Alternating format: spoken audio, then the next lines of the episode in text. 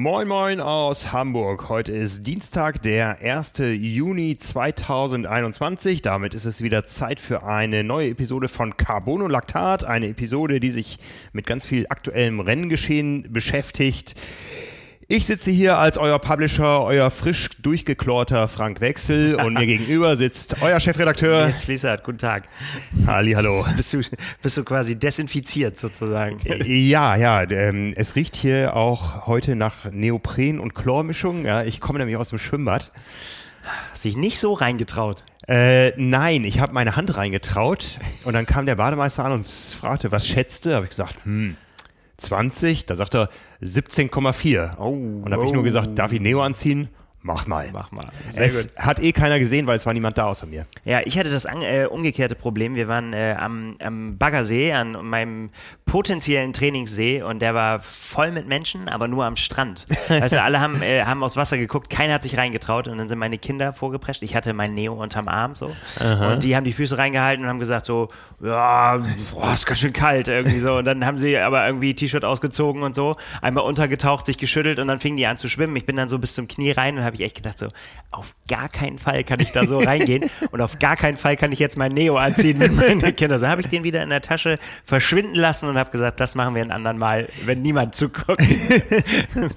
ja, die Schwimmbäder haben in Hamburg seit dem vergangenen Samstag wieder auf, nur die Freibäder und das läuft so, dass man sich ein Ticket im Vorfeld äh, buchen muss und dann einen Schnelltest mitbringen muss. Also ich stand da vor dem Schwimmbad und musste noch auf Schnelltestergebnis warten, habe über den Parkplatz geguckt und habe gedacht, hm, haben wohl doch noch nicht offen. War nichts los. War nichts los, ja. ja. Und ähm, ich war ja eh einer, der äh, gesagt hat, wartet lieber mit dem Schwimmen, bis das wirklich safe ist. Aber so wie sich momentan die Zahlen hier entwickelt haben, habe ich gedacht, guckst du dir das zumindest mal an. Ja, dann kam ich in dieses Bad. Es waren vielleicht sechs, sieben Badegäste da, aber niemand im Wasser. Ja, jetzt weiß warum. Ja, großes 50 Meter Becken, äh, ganz für mich alleine. Also es waren maximal dann, ich bin eine Dreiviertelstunde geschwommen, maximal drei Leute gleichzeitig im Wasser, würde ich sagen. Und äh, am Ende kam noch eine Triathletin dazu, auch im Neoprenanzug. Ja, wir haben dann auf der einzigen geleinten Bahn schön Abstand gehalten. Hab ich so zugenickt, so wissend. Ja, äh, genau, genau. Äh, Aber es sah so aus, sie hat es genauso wenig verlernt wie ich. Ich war nämlich sehr erstaunt, es geht noch. Es waren meine ersten Schwimmmeter seit Juli das, und. Äh, Wäre jetzt meine Frage gewesen. Schön, dass du das gleich direkt vorweg äh, schickst. Das freut mich sehr. Ja, äh, mich hat's auch gefreut. Es kam nur jemand so Kopfschmerzen, weil man so eine Schwimmbrille nicht mehr gewöhnt ist. Aber ähm, gut, die ersten 2,3 Kilometer in der Saison 2021 Haken dran. Katsching. Ja. Sehr gut. Ne? Also von daher werde ich jetzt diesen Chlorgeruch so bald erstmal nicht los. Du willst dich reinknien jetzt, wa? Ja, ja. Ne? Aber er überlagert so ein bisschen den, den Nachgeschmack von Athletic Greens. Ja. Ja. ja. Wir haben für diese Episode nämlich wieder einen Präsenter für euch. Ja, ich habe es gerade schon erwähnt, Athletic Greens. Viele von euch kennen das von Top-Profis, äh, die mit Athletic Greens gerade unterwegs sind. Sebastian Kienle, glaube ich, äh, allen voran bekannt und überall schon begegnet. Ja, Athletic Greens probiere ich auch schon seit einiger Zeit aus. Das ist so ein Pulver, man hat so einen Löffel pro Tag, den man sich in einen Shaker reintut, mit Wasser aufschüttelt und dann ja, konsumiert. Ähm, bei mir hält so eine Flasche immer so einen halben Tag. Äh, die ist am Anfang grün. Wenn man es zu lange stehen lässt, geht es ein bisschen ins Violette über. Dann schüttelt man es mal wieder und dann wird es wieder grün. Das Ganze gibt es im Abo, aber bevor wir darauf eingehen und welche Möglichkeiten, welches Angebot wir da für euch haben, erzählen wir natürlich kurz, was Athletic Greens eigentlich ist.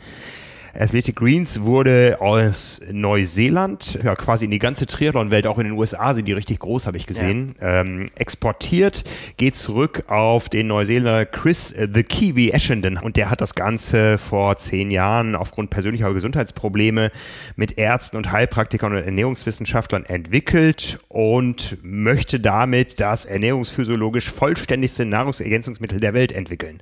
Ja, und äh, das ist nicht in einem Schritt getan, sondern inzwischen ist man bei Version 52.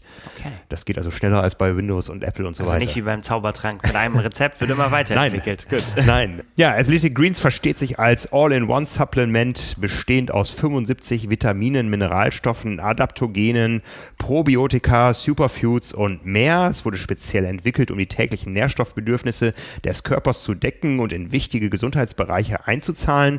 Dazu gehören das Immunsystem, die Darmgesundheit spielt da eine Rolle. Es geht um Energie und Regeneration. Das Hormonsystem soll unterstützt werden und am Ende steht über allem auch nochmal das Thema gesunde, gesundes Altern. Oder in anderen Worten, die Nährstoffversicherung für gesundheitsbewusste Menschen, so nennt es Athletic Greens. Das Produkt ist äh, ein hochabsorbierbares Pulver, das zu jeder Ernährungsform passt, egal ob man nun Keto, Paleo, Vegan unterwegs ist oder Unverträglichkeiten bestimmte Lebensmittel hat. Es enthält zum Beispiel kein Gluten, es ist kein, äh, sind keine Milchprodukte drin, keine Nüsse und so weiter. Also es ist wirklich ein ganz feines Pulver. Wenn man die Packung aufmacht, staubt es auch so ein bisschen, also so fein ist das. Und wenn man es dann aufschüttelt, hat das so ein bisschen was von grünem Smoothie. Ja. Ja, also ähm, und der Geschmack ist wie nenne ich es mal, gewöhnungsbedürftig, aber gewöhnungsgeeignet. Ja, also ab dem dritten Tag sagt man, ah ja, da ist es wieder. Ne, ähm, der typische Geschmack. Also es fällt dann auf keinen Fall negativ auf. Ne? Ähm, unsere Kollegin, äh, die sich hier mit Ernährungsthemen äh, beschäftigt, Anna sagt immer, das ist so, ja, manche Leute trinken morgens halt ihren Kaffee und ähm, andere trinken äh, Athletic Greens und haben da auf jeden Fall mehr in ihre Gesundheit eingezahlt als mit dem Kaffee mit aufgeschäumter Haarmilch. Das mag richtig sein, auf jeden Fall. Ja, ja. Das guter Ansatz, guter Punkt. Ja. Du hast mich beim gesunden Altern gehabt irgendwie.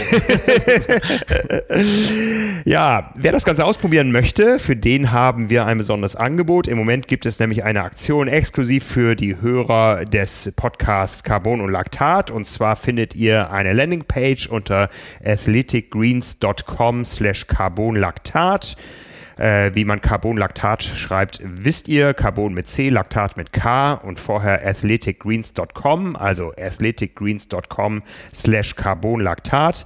Da erhaltet ihr kostenlos, wenn ihr eure Erstbestellung abgebt, einen Jahresvorrat an Vitamin D3 und K2 und fünf praktische Travel Packs dazu. Diese Travel Packs, das sind quasi Einzelportionen, die nochmal in extra Beuteln sind. Ähm, ansonsten hält, enthält so ein Monatspaket ja eben die rund ja, 30 Portionen für einen Monat. Da hat man nochmal fünf extra Portionen, die man dann irgendwie auf Reisen mitnehmen kann. Und das gibt es, wie gesagt, zum Start dazu. Dazu auch eine Shakerflasche, die schön praktisch ist, passt nicht in einen Flaschenhalter am Fahrrad. Naja, das aber ist ja auch. Sonst in äh, jede Tasche. und eine ganz schmucke Porzellan-Aufbewahrungs- ähm, äh, ja, Dose kann man nicht sagen, ist ja Porzellan, ist kein Blech, also hat was Hochwertiges äh, und auch der Löffel passt schön dazu, hat also durchaus auch was Schmückendes in der Küche. Das Ganze eben unter diesem Code und wir stellen natürlich äh, den Link auch nochmal in die Show Notes. Sehr gut. Ja, ich habe letzte Woche Triathlon gesehen. Da habe ich dir was voraus, ne? Ja, und du hast mich auch extrem neidisch gemacht. Wir haben da ja im Vorfeld schon ganz, ganz oft drüber gesprochen, dass ich sehr auf dieses Rennen, von dem du uns gleich berichten wirst, hingefiebert habe. Und äh, habe mich jetzt im Nachhinein sehr darüber gefreut, was ich da für Bilder sehen konnte, weil es ist genau so gewesen, wie ich es mir vorgestellt habe. Ja, ich bin mit äh, Marvin via PCR-Test also eher Schnelltest und PCR-Test, nach Kienbaum gefahren. Das ist also von Hamburg aus gesehen und vom Rest der Republik aus gesehen hinter Berlin. Ja, äh, nächste Ortsschilder sind nach Frankfurt an der Oder. Mitten im Nirgendwo gibt es da ein äh, historisch sehr ähm, bedeutsames Trainingszentrum für die Top-Athleten aus verschiedenen Sportarten. Wir haben zum Beispiel gesehen, wir mussten da nochmal schnell über einen äh, Leichtathletikplatz kreuzen während des Rennens, was ja sehr kompakt und schnell war ja. und haben gedacht, hoffentlich trifft uns nicht gleich der Speer. äh, ja. Nee, also ähm, da waren Leichtathleten im, im Warm-up, das sah schon sehr ambitioniert aus und äh, dieses äh, Gelände ist hermetisch abgeriegelt. Wir hatten also auch vor dem Start keine Chance da drauf zu kommen, erst dann zum Wettkampf selber. Äh, man hat da eben doch einen gewissen Stolz, dass äh, man in Chiembaum als einziges Olympiatrainingszentrum in Deutschland bisher Corona-frei geblieben ist. Und das wollte man auch beibehalten. Dementsprechend hart waren die Auflagen. Ja. Ne, wir wurden also morgens an der Schranke noch vom äh, DTU-Mannschaftsarzt Kaspar Grimm nochmal schnell getestet. Ja, da standen wir dann in einer Reihe mit Roland Knoll, mit Wolfgang Schweim, äh, mit André Albrecht, mit ganz vielen äh, Trainergrößen äh, des Landes und äh, haben auf Einlass gewartet. Das war ganz lustig. Und dann gab es eben dieses Rennen. 13 Starter, wir haben vorher schon gesagt, der wohl kleinste Triathlon, zu dem wir angereist sind, aber einer der bedeutungsreichsten, ja. ähm, zumindest in der Vorsaison 2021. Denn es ging um die Olympia-Quali. Ja. Ja, also Geschichte ist bekannt. Zwei Olympiatickets wurden vergeben beim Olympischen Testevent schon im August 19 in Tokio auf den Originalstrecken. Äh, geholt haben die Tickets damals Laura Lindemann und Jonas Schomburg. Die mussten also jetzt nicht starten. Und startberechtigt waren alle, die die theoretische Chance haben, sich über das internationale Ranking für die Spiele zu ja. qualifizieren, wo man eben in den Top 140 sein muss. Da blieben dann über fünf Männer und acht Frauen und in dieser Reihenfolge wurde auch gestartet. Die individuelle Reihenfolge wurde am Vorvorabend ausgelost und äh, ja, dann kam es also zum Showdown. Wie war denn die Stimmung da äh, vorneweg? Ich, das ist ja das, wo ich mir immer den Kopf drüber zerbrochen habe. Ne? Ist das, ist dann jeder sehr bei sich. Konnte man da Nervosität merken oder ist das für die tatsächlich, ähm, also weil ich, ich stelle mir, weil du gesagt hast, so eine kleine Veranstaltung, es, es fehlt halt dieses große Brimborium ja. eines richtigen Renns und trotzdem ist ja diese Wichtigkeit da. Ja, also äh, ich würde sagen, Nervosität vielleicht in den Minuten vorm Start, davor absolute Fokussierung. Ja, also mhm. es war sehr interessant, mal zu sehen, wie sich so Top-Athleten da wirklich nochmal so eine, fast virtuell den Neoprenanzug ausziehen. Ja, also nochmal wirklich jeden Handgriff durchgehen. Ähm, man kennt das so von, von äh, Schorschackel oder so, wie yeah. die die Bobbahn vorher durchgegangen sind. Äh, so haben die sich da auch vorgemacht. Man kam auch an die Athleten unterschiedlich gut ran. Ja, also ich meine, die Wege waren verdammt kurz. Ja, äh, die Wechselzone 13 Fahrräder lang.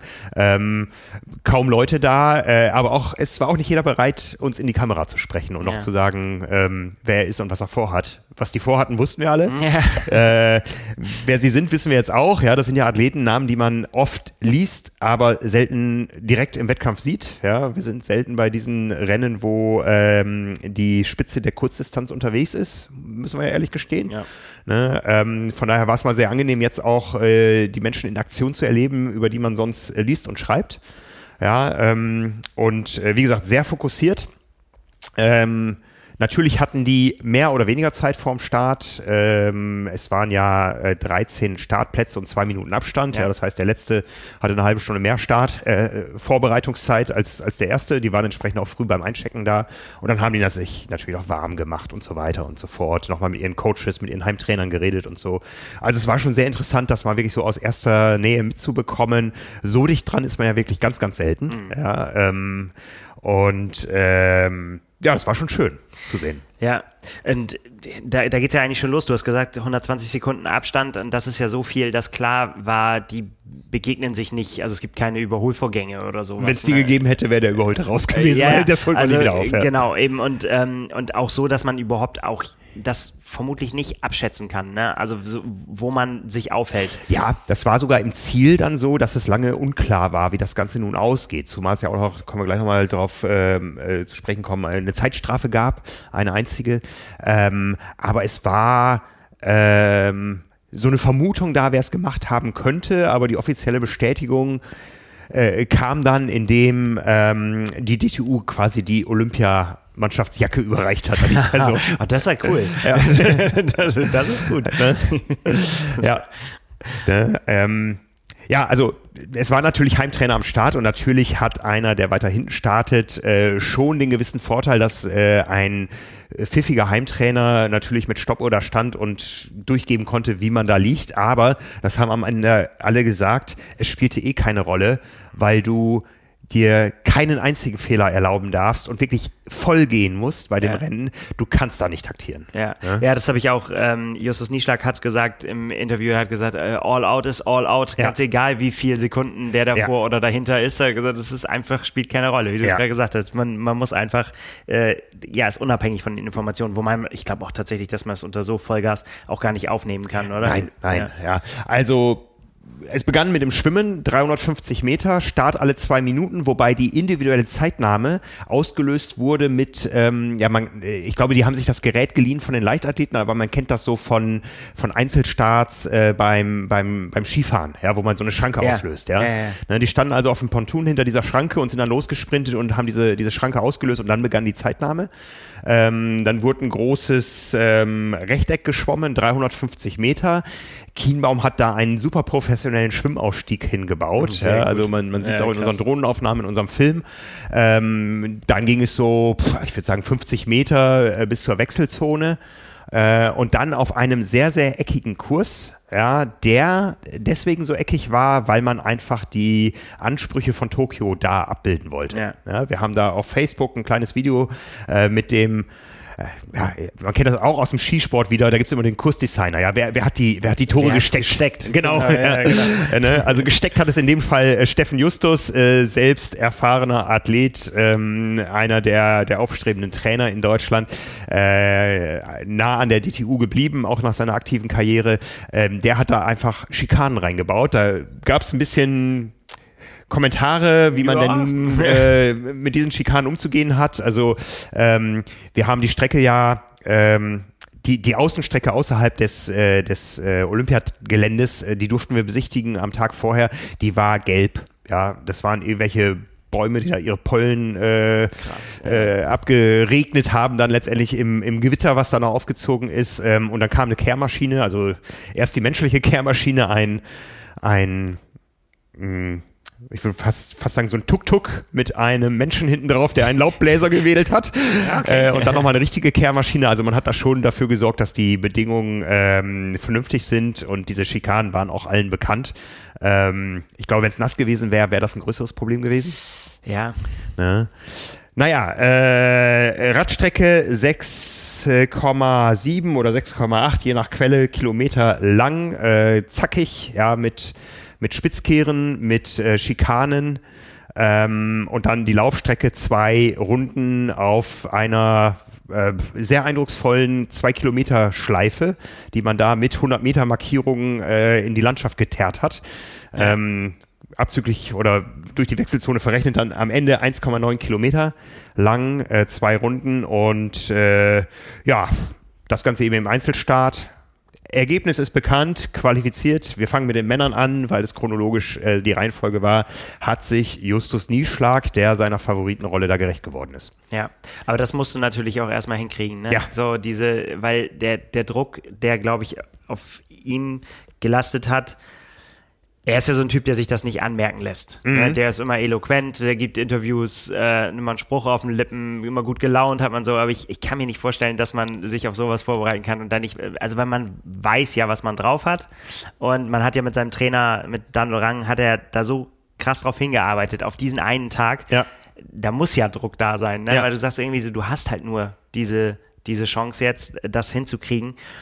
Und äh, ja, nach dem Schwimmen auf dem letzten Platz. Nach dem Schwimmen auf dem letzten will. Platz, 3 Aber- Minuten 44, 8 Sekunden Rückstand. Ja. Äh, jetzt kann man sagen, 8, acht Sekunden ist ja nix. Äh, in so einem kleinen Format ist es was. Vor allem, wenn man diese 8 Sekunden hochrechnet auf eine olympische Distanz, wo man ja fast mal 5 rechnen muss, äh, dann werden aus 8 Sekunden schnell über 30 Sekunden. Da ist der Zug natürlich abgefahren. Ja, er hat gesagt, er ist nicht so richtig äh, in Tritt gekommen quasi, ne? also nicht so richtig in Schwung beim, beim Schwimmen. So, das Mhm. Ja. kam dann eher später. Ja. Ich glaube, es war den Athleten freigestellt, ob sie mit oder ohne Neo schwimmen. Ja, ähm, 16 Grad Wasser, da ja, Ja, also die- ich habe ich es nicht nicht genau beobachtet. Die allermeisten sind mit Neo musst äh, geschwommen, ja. Ähm, das war dann auch wieder Chancengleichheit. Ja, also wie gesagt, beim Schwimmen war er erst letzter. Angeführt hat das Ganze bis dahin Tim Hellwig. Ähm, vor Jonas Breinlinger, Valentin Werns und Lasse Lürs. Aber wie gesagt, acht Sekunden lagen zwischen dem äh, schnellsten Tim Hellwig und dem bis dato langsamsten Justus Nieschlag. Dann ging es aufs Rad und äh, da wurden die Abstände dann schon größer. Also da lagen dann auch 38 Sekunden zwischen Platz 1 und Platz 5. Ähm, ich finde das so ein bisschen schade, dass man die Action, die man da vor Ort gesehen hat, in keinem Bild wiedergeben kann. Ja, wobei ich fand, das war schon Action geladen, wenn ich mir den Film anguckte, wie die um die Kurven ballern, irgendwie so, da, da weißt du also, jeder, der sich dazu hinreißen lässt, und ich weiß das von früher von meinen Radfahrkollegen, die immer gesagt haben, Triathleten können kein Rad fahren, Ja. da muss man sagen, wer das sagt, hat einfach überhaupt gar keine Ahnung. Also, Ja. du, wie die gefahren sind, Ja. Wahnsinn. Also äh, gut zehn Minuten lang, deut also in der, in der Regel unter, deutlich unter zehn Minuten, neun Minuten zwanzig ist der schnellste gefahren. Das war dann Steffen Justus, äh, war dann äh, Justus Nieschlag. Ähm, da möchte ich nicht wissen, wie oft die über 1000 Watt gegangen sind. Ja, weil diese Antritte, so viele Kurven, immer wieder voll rein. Ja, ähm, immer wieder aus, ja, teilweise fast aus dem Stand bei einer 90 Grad Kehre ähm, auf volles Tempo gehen, das ist schon enorm anspruchsvoll. Ja, klar. Ne? Auch wenn das Ganze kurz war, aber packender Sport, äh, 9 Minuten 20 die schnellste Radzeit von Justus Nieschlag, die fünf schnellste Radzeit Valentin Werns, äh, 9,58. Ähm, herausheben möchte ich noch Lasse Lürs, der ist die zweitlangsamste Radzeit gefahren. Das war von den 13 Rädern, die da standen, das einzige, was keine Disc Brakes hatte. Ne, ähm, Tja. ich sag mal, Schwer auf, auf einer geradeausstrecke egal. Ja, äh, auf einer solchen Strecke, wo du immer wieder runterbremsen musst in die Schikanen rein. Ähm, ich weiß nicht, ob der Abstand deutlich größer ausgefallen wäre, noch wenn es wirklich nass gewesen wäre. Also wir sind ja gerade noch gut davon gekommen, was das Wetter betrifft. Aber ähm, ja, Ja, hängt natürlich auch immer von der, äh, von der Laufrad-Bremskombination ab. Es muss jetzt nicht unbedingt äh, katastrophal viel schlechter sein, so, aber Mhm. je, auch je nachdem, wie gut man äh, damit umgehen kann, sage ich mal so. Ja. Ähm, ja, ist, ist so wie es ist, ne? Aber ich meine, wer später bremst, ist länger schnell. Aber ich glaube, da wird eh nicht so richtig. Obwohl, ja, doch, auf die, wenn du auf die Schikanen zufährst, dann spielt das natürlich schon eine Rolle, aber. Ja, ich glaube nicht, dass es ihn das jetzt äh, gekostet hat. Ja. Aber, äh, Aber- aber abgesehen davon ist es auch egal, du musst mit dem Material starten, was du hast. Ja, Fertig. Ja, ja. genau, genau. Äh, aber um das ganze Materialthema auch zu relativieren, Justus Nieschlag hat am Ende gewonnen und er war der einzige von diesen 13 Startern ohne Carbon-Schuhe. Ja. Tja, das, ähm, Ne? Er ist die zweitschnellste Laufzeit gelaufen. Äh, 5,41 ist Tim Hellwig gewonnen, äh, gelaufen, 5,42 Justus Nieschlag. Äh, Lasse Lürs äh, und dann, da muss man schon sagen, schon so ein bisschen abgeschlagen auf, auf zwei Kilometern, wenn man da, auf nicht mal zwei Kilometern, wenn man da über 20 Sekunden verliert. Äh, Valentin Werns, Jonas Breinlinger, die waren dann am Ende chancenlos. Also unterm Strich ähm, liegen zwischen dem ersten Platz und dem fünften gut 40 Sekunden. Ähm, Justus Nieschlag hat das Ganze gewonnen vor Jonas Breinlinger, Tim Hellwig, Lasse Lürs und Valentin Werns.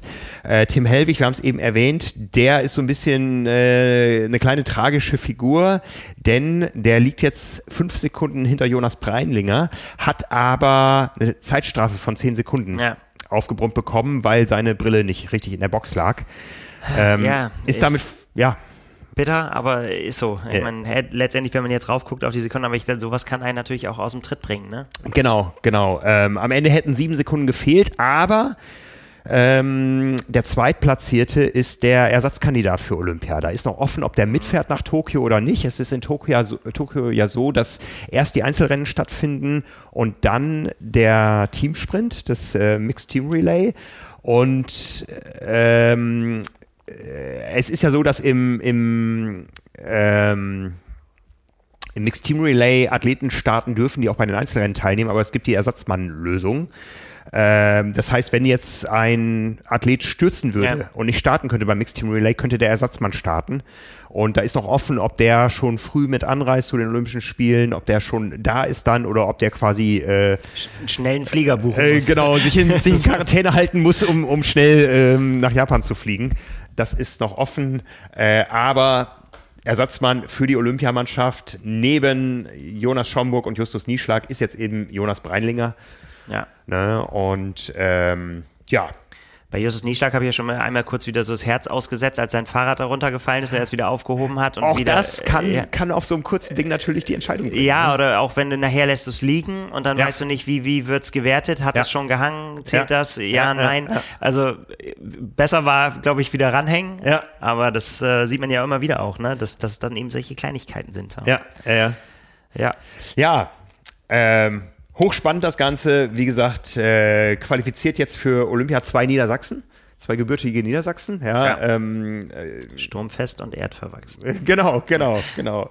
Du bist auch Niedersachse? Nein, ich, bin gebürtig Bremer. auch. Ich, ja, aber du fühlst dich als Bremer, Ja, okay. ich bin Bremer auch. Das ist, äh, ist so, aber ich wohne in Niedersachsen. Ja, ich bin ja mal im Landeskader Niedersachsen groß geworden. Da war allerdings äh, Jonas Schomburg noch kein Thema, aber sein Vater war mit mir im Landeskader. Arndt Schomburg, ich glaube, der war mal so, ja, der war schon äh, Top 5 in Deutschland mal. Er hat es nie zur Olympia geschafft, jetzt hat sein Sohn geschafft. Die Sehne man, nannte man ihn. Ähm, Zu starker Spitzname. ja, ja. genau. Es gab die Sehne und die Keule, die Keule allen bekannt, Jan Ja. Raphael, ja. Ähm, äh, ja ähm, inzwischen sind auch beide nicht mehr in Niedersachsen ansässig. Äh, Jonas Schomburg trainiert in Frankreich, äh, war ja auch ein paar Jahre zwischendurch mal für die Türkei am Start. Ähm, und Justus Nieschlag trainiert in Saarbrücken, glaube ich, äh, nach Plänen von Dan Lorang. Richtig. Ja, also das ist die Olympiamannschaft bei den Männern. Ja, ich fand es interessant, äh, im Nachhinein nochmal das, das Interview mit äh, Justus Nieschlag dann auch zu sehen, wie er gesagt hat, wirklich, dass, dass alles auf diesen Tag X ausgerichtet ja. war und dass es keine weiteren Planungen gibt, dass ja. das jetzt alles erstmal ähm, ja, sacken muss, dass man jetzt wirklich überlegen muss, was, was macht man das zeigt halt einfach diese, diese Fokussierung. Und dann hat er, finde ich, noch äh, zwei bemerkenswerte Sachen gesagt. Die eine war, ähm, du hast ihn, glaube ich, gefragt, so nach Zielen, was ist quasi so die Absicht? Dann hat er gesagt, so, ja, dabei sein ist alles. Punkt, Punkt, Punkt kann man sagen, aber. Irgendwie so, ne? so und, und, dann kam so, hat er zwar nicht keine Platzierung, aber dann hat er deutlich gemacht, ja, ja. dass er da nicht als Tourist hinfährt. Ja, ja, so, ne? ja, aber das fand ich sogar so dabei sein ist alles, kann man das sagen. Das ist so eine Plattitüde, das sagt man immer und dann äh, fallen einem auf einmal die Hana Twins ein, Marathon in Rio 2016, wie die Hand in Hand dann äh, fröhlich lächelnd, völlig abgeschlagen über die Ziellinie gelaufen sind, einen riesen Shitstorm äh, sich eingehandelt haben danach und ähm, ist vielleicht doch nicht so eine gute Idee, nee. einfach nur dabei sein zu wollen. ja, ich meine, er ist ja auch einer, äh, also er rechnet schon noch ähm, auch drei Jahre weiter, möchte schon das war die zweite bemerkenswerte genau. Sache, weil da hätte ich ehrlich gesagt nicht hundertprozentig mit gerechnet, aber dass er das so klar jetzt schon sagt und formuliert, dass er mhm. das äh, machen will, ähm, ist ja auch ein Fingerzeig so. Ne? Ja, ja. Aber ja, mal, mal gucken, ja. was, äh, was dann das Rennen an sich bringt. Aber das, ich finde es super äh, cool. Ich finde, wir haben da eine richtig coole Truppe. Zum, zur zweiten Hälfte der Truppe kommen wir jetzt. Genau, genau. Wir reden über die Frauen. Insgesamt acht am Start. Ähm, ja, ich sag mal sieben Aufstrebende und Anja Knapp, die unheimlich gerne nochmal zu Olympia hätte wollen. Ja, die einfach. Äh, am grünen Tisch beziehungsweise am Richterspruch gescheitert ist 2016. Äh, das Desaster ist allen bekannt. Rebecca Robisch hat damals geklagt, äh, wollte sich in die Mannschaft klagen, hat dadurch viele andere aus der Mannschaft rausgeklagt. Äh, Anja Knapp war nominiert, am Ende gestartet sind Laura Lindemann und Anne Haug, beide nicht in den Top 25 gelandet. Ähm, Männer durften gar nicht starten in Rio. Jetzt haben wir eben eine juristisch einwandfreie, saubere Mannschaft und es ging darum, den zweiten Platz zu besetzen. Laura Lindemann eben auch safe, musste nicht äh, und durfte vielleicht auch gar nicht im Kienbaum antreten. Ähm, ja, gewonnen hat am Ende Annabel Knoll. Das ist die Tochter von Roland Knoll, der auch mal knapp an Olympia gescheitert ist.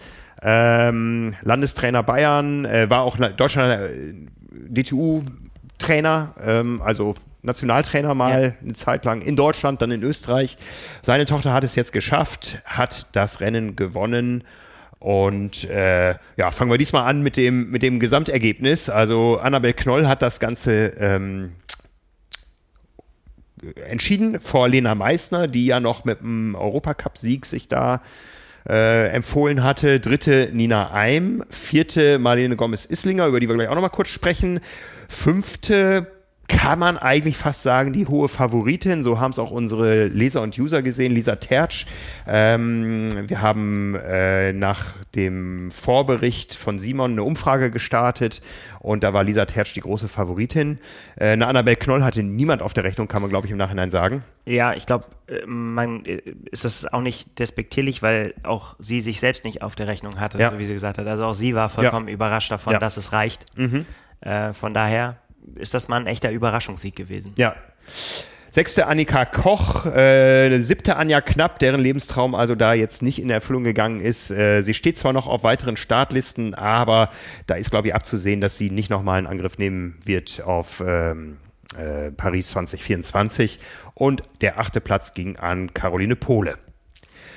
Ja, gehen wir auch da mal die Disziplinen durch. Ähm, schon beim Schwimmen, Annabel Knoll, man muss dazu wissen, äh, die Knolls SC Delfin Ingolstadt, das ist eine eine Schwimmerdynastie. Ja? Also die kommen vom Schwimmen. Das war auch damals Roland Knoll, der war immer first out of the water Und dann ist ihm zum Verhängnis geworden, dass äh, die ITU das Windschattenfahren erlaubt hat. Ja. ja. der war immer einer, der konnte perfekt schwimmen und konnte die Position auf dem Rad halten, bis der D-Zug eingeführt wurde auf der Radstrecke. Das hat ihm letztendlich die Teilnahme ähm, an den Spielen in Sydney ja.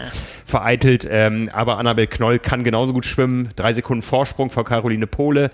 Ähm, auch da große Leistungsdichte, neun Sekunden zwischen Platz 1 und Platz 8. Ja, und das ist dann wirklich nicht so, also ja. nicht so viel. Ja. Also weil da auch noch mehr Leute dazwischen liegen dann als bei den Männern. Ja, ich glaube, deutlich länger als das Schwimmen hat es zum Beispiel gedauert, bei Anja Knapp sich den Neo anzuziehen. Äh, da fehlte so ein bisschen die Routine aufgrund äh, ausgefallener Rennen äh, bei Kaltwasser. Ähm, irgendwann hat ihr jemand gesagt, du, dein Neo geht aber von unten nach oben zu. Ja, vielleicht war er neu. Auch, ja. Also wäre jetzt auch nicht so gut, ja. aber ja. Gut, dann kam auch da das Radfahren. Lena Meissner vorne, Annabel Knoll hat sich da aber auch äh, nicht zu Schulden kommen lassen. Drei Sekunden Rückstand. Also die beiden waren schon dann ja. äh, so in der Dimension von zehn Sekunden voraus. Da war die Spreizung dann auch insgesamt 35 Sekunden von Platz 1 bis Platz 8. Entschieden hat auch da letztendlich der Lauf. Den hat Annabel Knoll wieder für sich ähm, äh, klar gemacht. Äh, da war natürlich spannend, wie kann eine Lisa Tertsch reagieren, deren Stärke ja wirklich das Laufen ist, die ähm, eine der stärksten Läuferinnen weltweit ist auf äh, den kurzen Distanzen. Äh, wir haben es gesehen letztes ja. Jahr bei der WM hier in Hamburg. Wir haben ein großes Porträt über sie gebracht. Äh, sie trainiert mit dem äh, lange Lauftrainer zusammen, äh, mit Wolfgang Schweim und äh, ist wirklich eine exzellente Läuferin. Lag eine Sekunde beim Laufen hinter Annabel Knoll, aber wie gesagt, nur beim Laufen. Ähm, da war Annabel Knoll aber schon zu weit weg. Und äh, ja, beim Laufen insgesamt große Unterschiede. 6,27 für Annabel Knoll und für Caroline Pohle am Ende 6,59. Das sind 32 Sekunden auf nicht mal zwei Kilometern. Das ist dann schon eine Welt. Also ja. Gut, also von daher ähm, bei den Männern zwei Niedersachsen, bei den Frauen eine Brandenburgerin. Ähm, Laura Lindemann ist ja fest verwurzelt in Potsdam und Annabel Knoll aus Bayern. Ja. Fand ich auch interessant, auch das Interview danach, dass sie gesagt hat, ähm, sie, dass sie überhaupt gar keine Gedanken an Rio verschwendet hatte äh, bisher, sondern einfach an gesagt Tokio. hat, äh, ach, an Tokio, ja, mhm. an, natürlich an Tokio.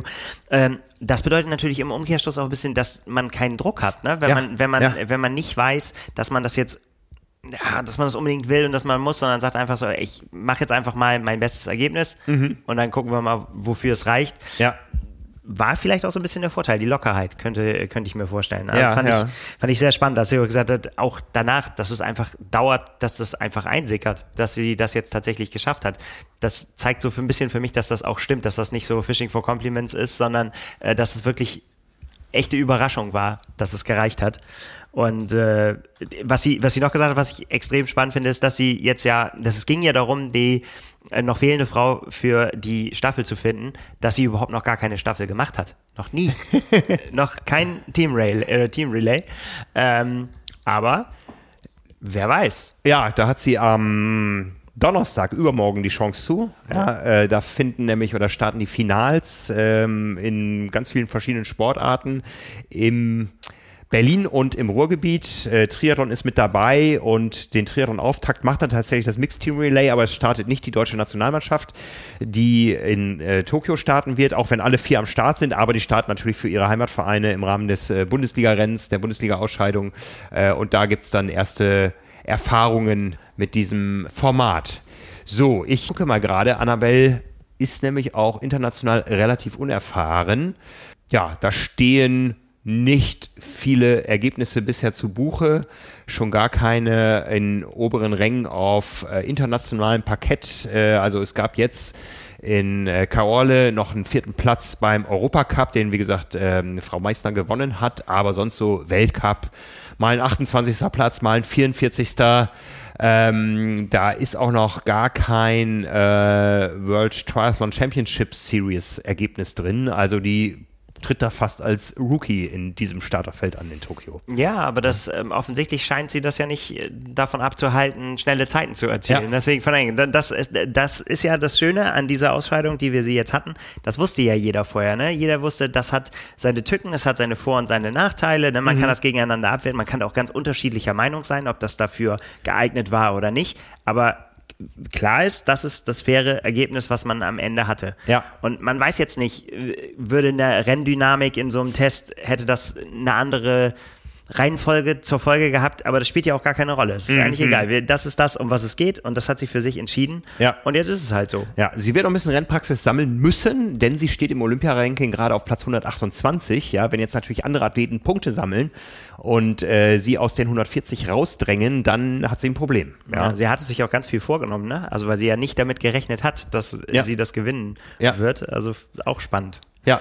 was da jetzt dann die Rennen sind, die sie noch machen will. Ja, also ähm, ein Sieg steht für sie zu Buche im ITU-System. Das ist äh, der in Havanna beim American Cup 2018. Ähm, letztes Jahr bei den deutschen Meisterschaften, nein, bei den letzten deutschen Meisterschaften, so ist es richtig, 2019 war sie 15. Jetzt äh, sind natürlich alle Augen auf sie gerichtet, wenn es am Sonntag um die Finals geht, ja, um die deutschen Meisterschaften. Nein, am Samstag starten die Frauen, glaube ich. Ähm, da, ähm, ja, wird sie sich jetzt mal präsentieren müssen. Mit ihrem neuen Jäckchen. Ja, genau. Ja. Ja, also Sehr cool. Ich war begeistert, also jetzt die Bilder da äh, zu sehen und ähm, ja. ja, es hat richtig Spaß gemacht. Ja, es hat äh, richtig Spaß gemacht, war große Show und ähm, ja, kann man sich mal angucken. Genau, ist Ja. nämlich ein sehr sehenswerter Film entstanden, kann ich so sagen. Äh, Shoutout an jeden, der Genau. daran beteiligt war. Ähm, Ja, vor allen Dingen an Marvin, der den letztendlich geschnitten hat. Also äh, es war eine Co-Produktion äh, zwischen äh, SID, ZDF und uns. Und äh, wir haben alle eifrig Material gesammelt. Du kannst ja auch, ich meine, das war auch eine Erfahrung. Du legst dir vorher einen Plan zurecht, aber in einem so kurzen, rasanten Format, ähm, äh, du hast am Ende überhaupt keinen Überblick mehr, wer, wer wann wo, ja. Und äh, ach, lass uns mal lieber jetzt schnell zum Ziel kommen, da kommen die ersten gleich rein, ne? Irgendwie, Ja. es geht so rasend schnell. Ähm, ja, das, das war, war großartig. So, ähm, ja, von, von Kienbaum geht es jetzt ein paar Kilometer weiter nach Westen, nach Berlin. Da findet nämlich das nächste große Kurzstrecken-Event statt am Wochenende. Ähm, da das jetzt im thematischen Zusammenhang steht, ähm, sprechen wir erstmal darüber. Also, es stehen an die Finals 2021. Das Ganze wie schon vor zwei Jahren im Wannsee mit dem Schwimmen. Diesmal so ein bisschen mehr unter Ausschluss der Öffentlichkeit, weil es überhaupt keine Transportmöglichkeiten vom Start zum Ziel gibt. Und das Ziel ist nicht ganz an gleicher Stelle wie im letzten Jahr oder vor zwei Jahren. Da war es ja vor dem Olympiastadion. Diesmal sind wir auf einem Sportplatz nebenan und äh, dort werden dann eben die Zieleinläufe stattfinden. Zeitplan ist, dass die Frauen am Samstag starten um 10.10 Uhr, die Männer am Sonntag schon um 9.45 Uhr. Das hat mit der Einbindung in die ganzen anderen Sportarten zu tun. Ähm, da äh, versucht man ja so eine Art Mini-Olympia zu kreieren, wo einfach das öffentlich-rechtliche den kleinen Sportarten, die sonst eigentlich kaum stattfinden im Fernsehen, äh, mal die Chance zu bieten, hier könnt ihr euch präsentieren. Und da ist Triathlon mit dabei Ja. und ähm, dieses Mal leider auch ohne Age-Group-Rennen, wie es damals in Berlin war. Das war ja so der besondere Anreiz damals in Berlin, dass man auf den gleichen Strecken eben selber Triathlon machen konnte. Das wird da jetzt nicht sein. Und es steht natürlich im Schwerpunkt die Revanche. Ja, also ähm, nie, nie so wie, wie bei diesem Rennen in Kienbaum ist es ja so, der äh, Zweite ist der erste Verlierer.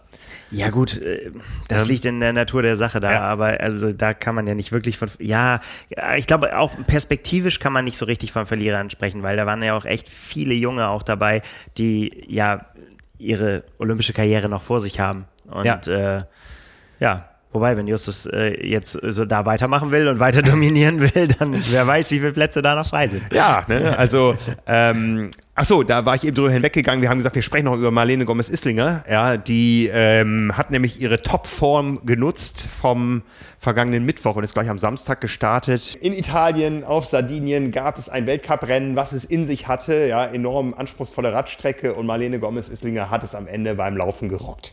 Ja, also die hat gezeigt, dass auch sie topfit war. Das muss man, glaube ich, für alle Athleten sagen. Dann kommt immer noch so ein bisschen äh, Tagesform da zum Tragen.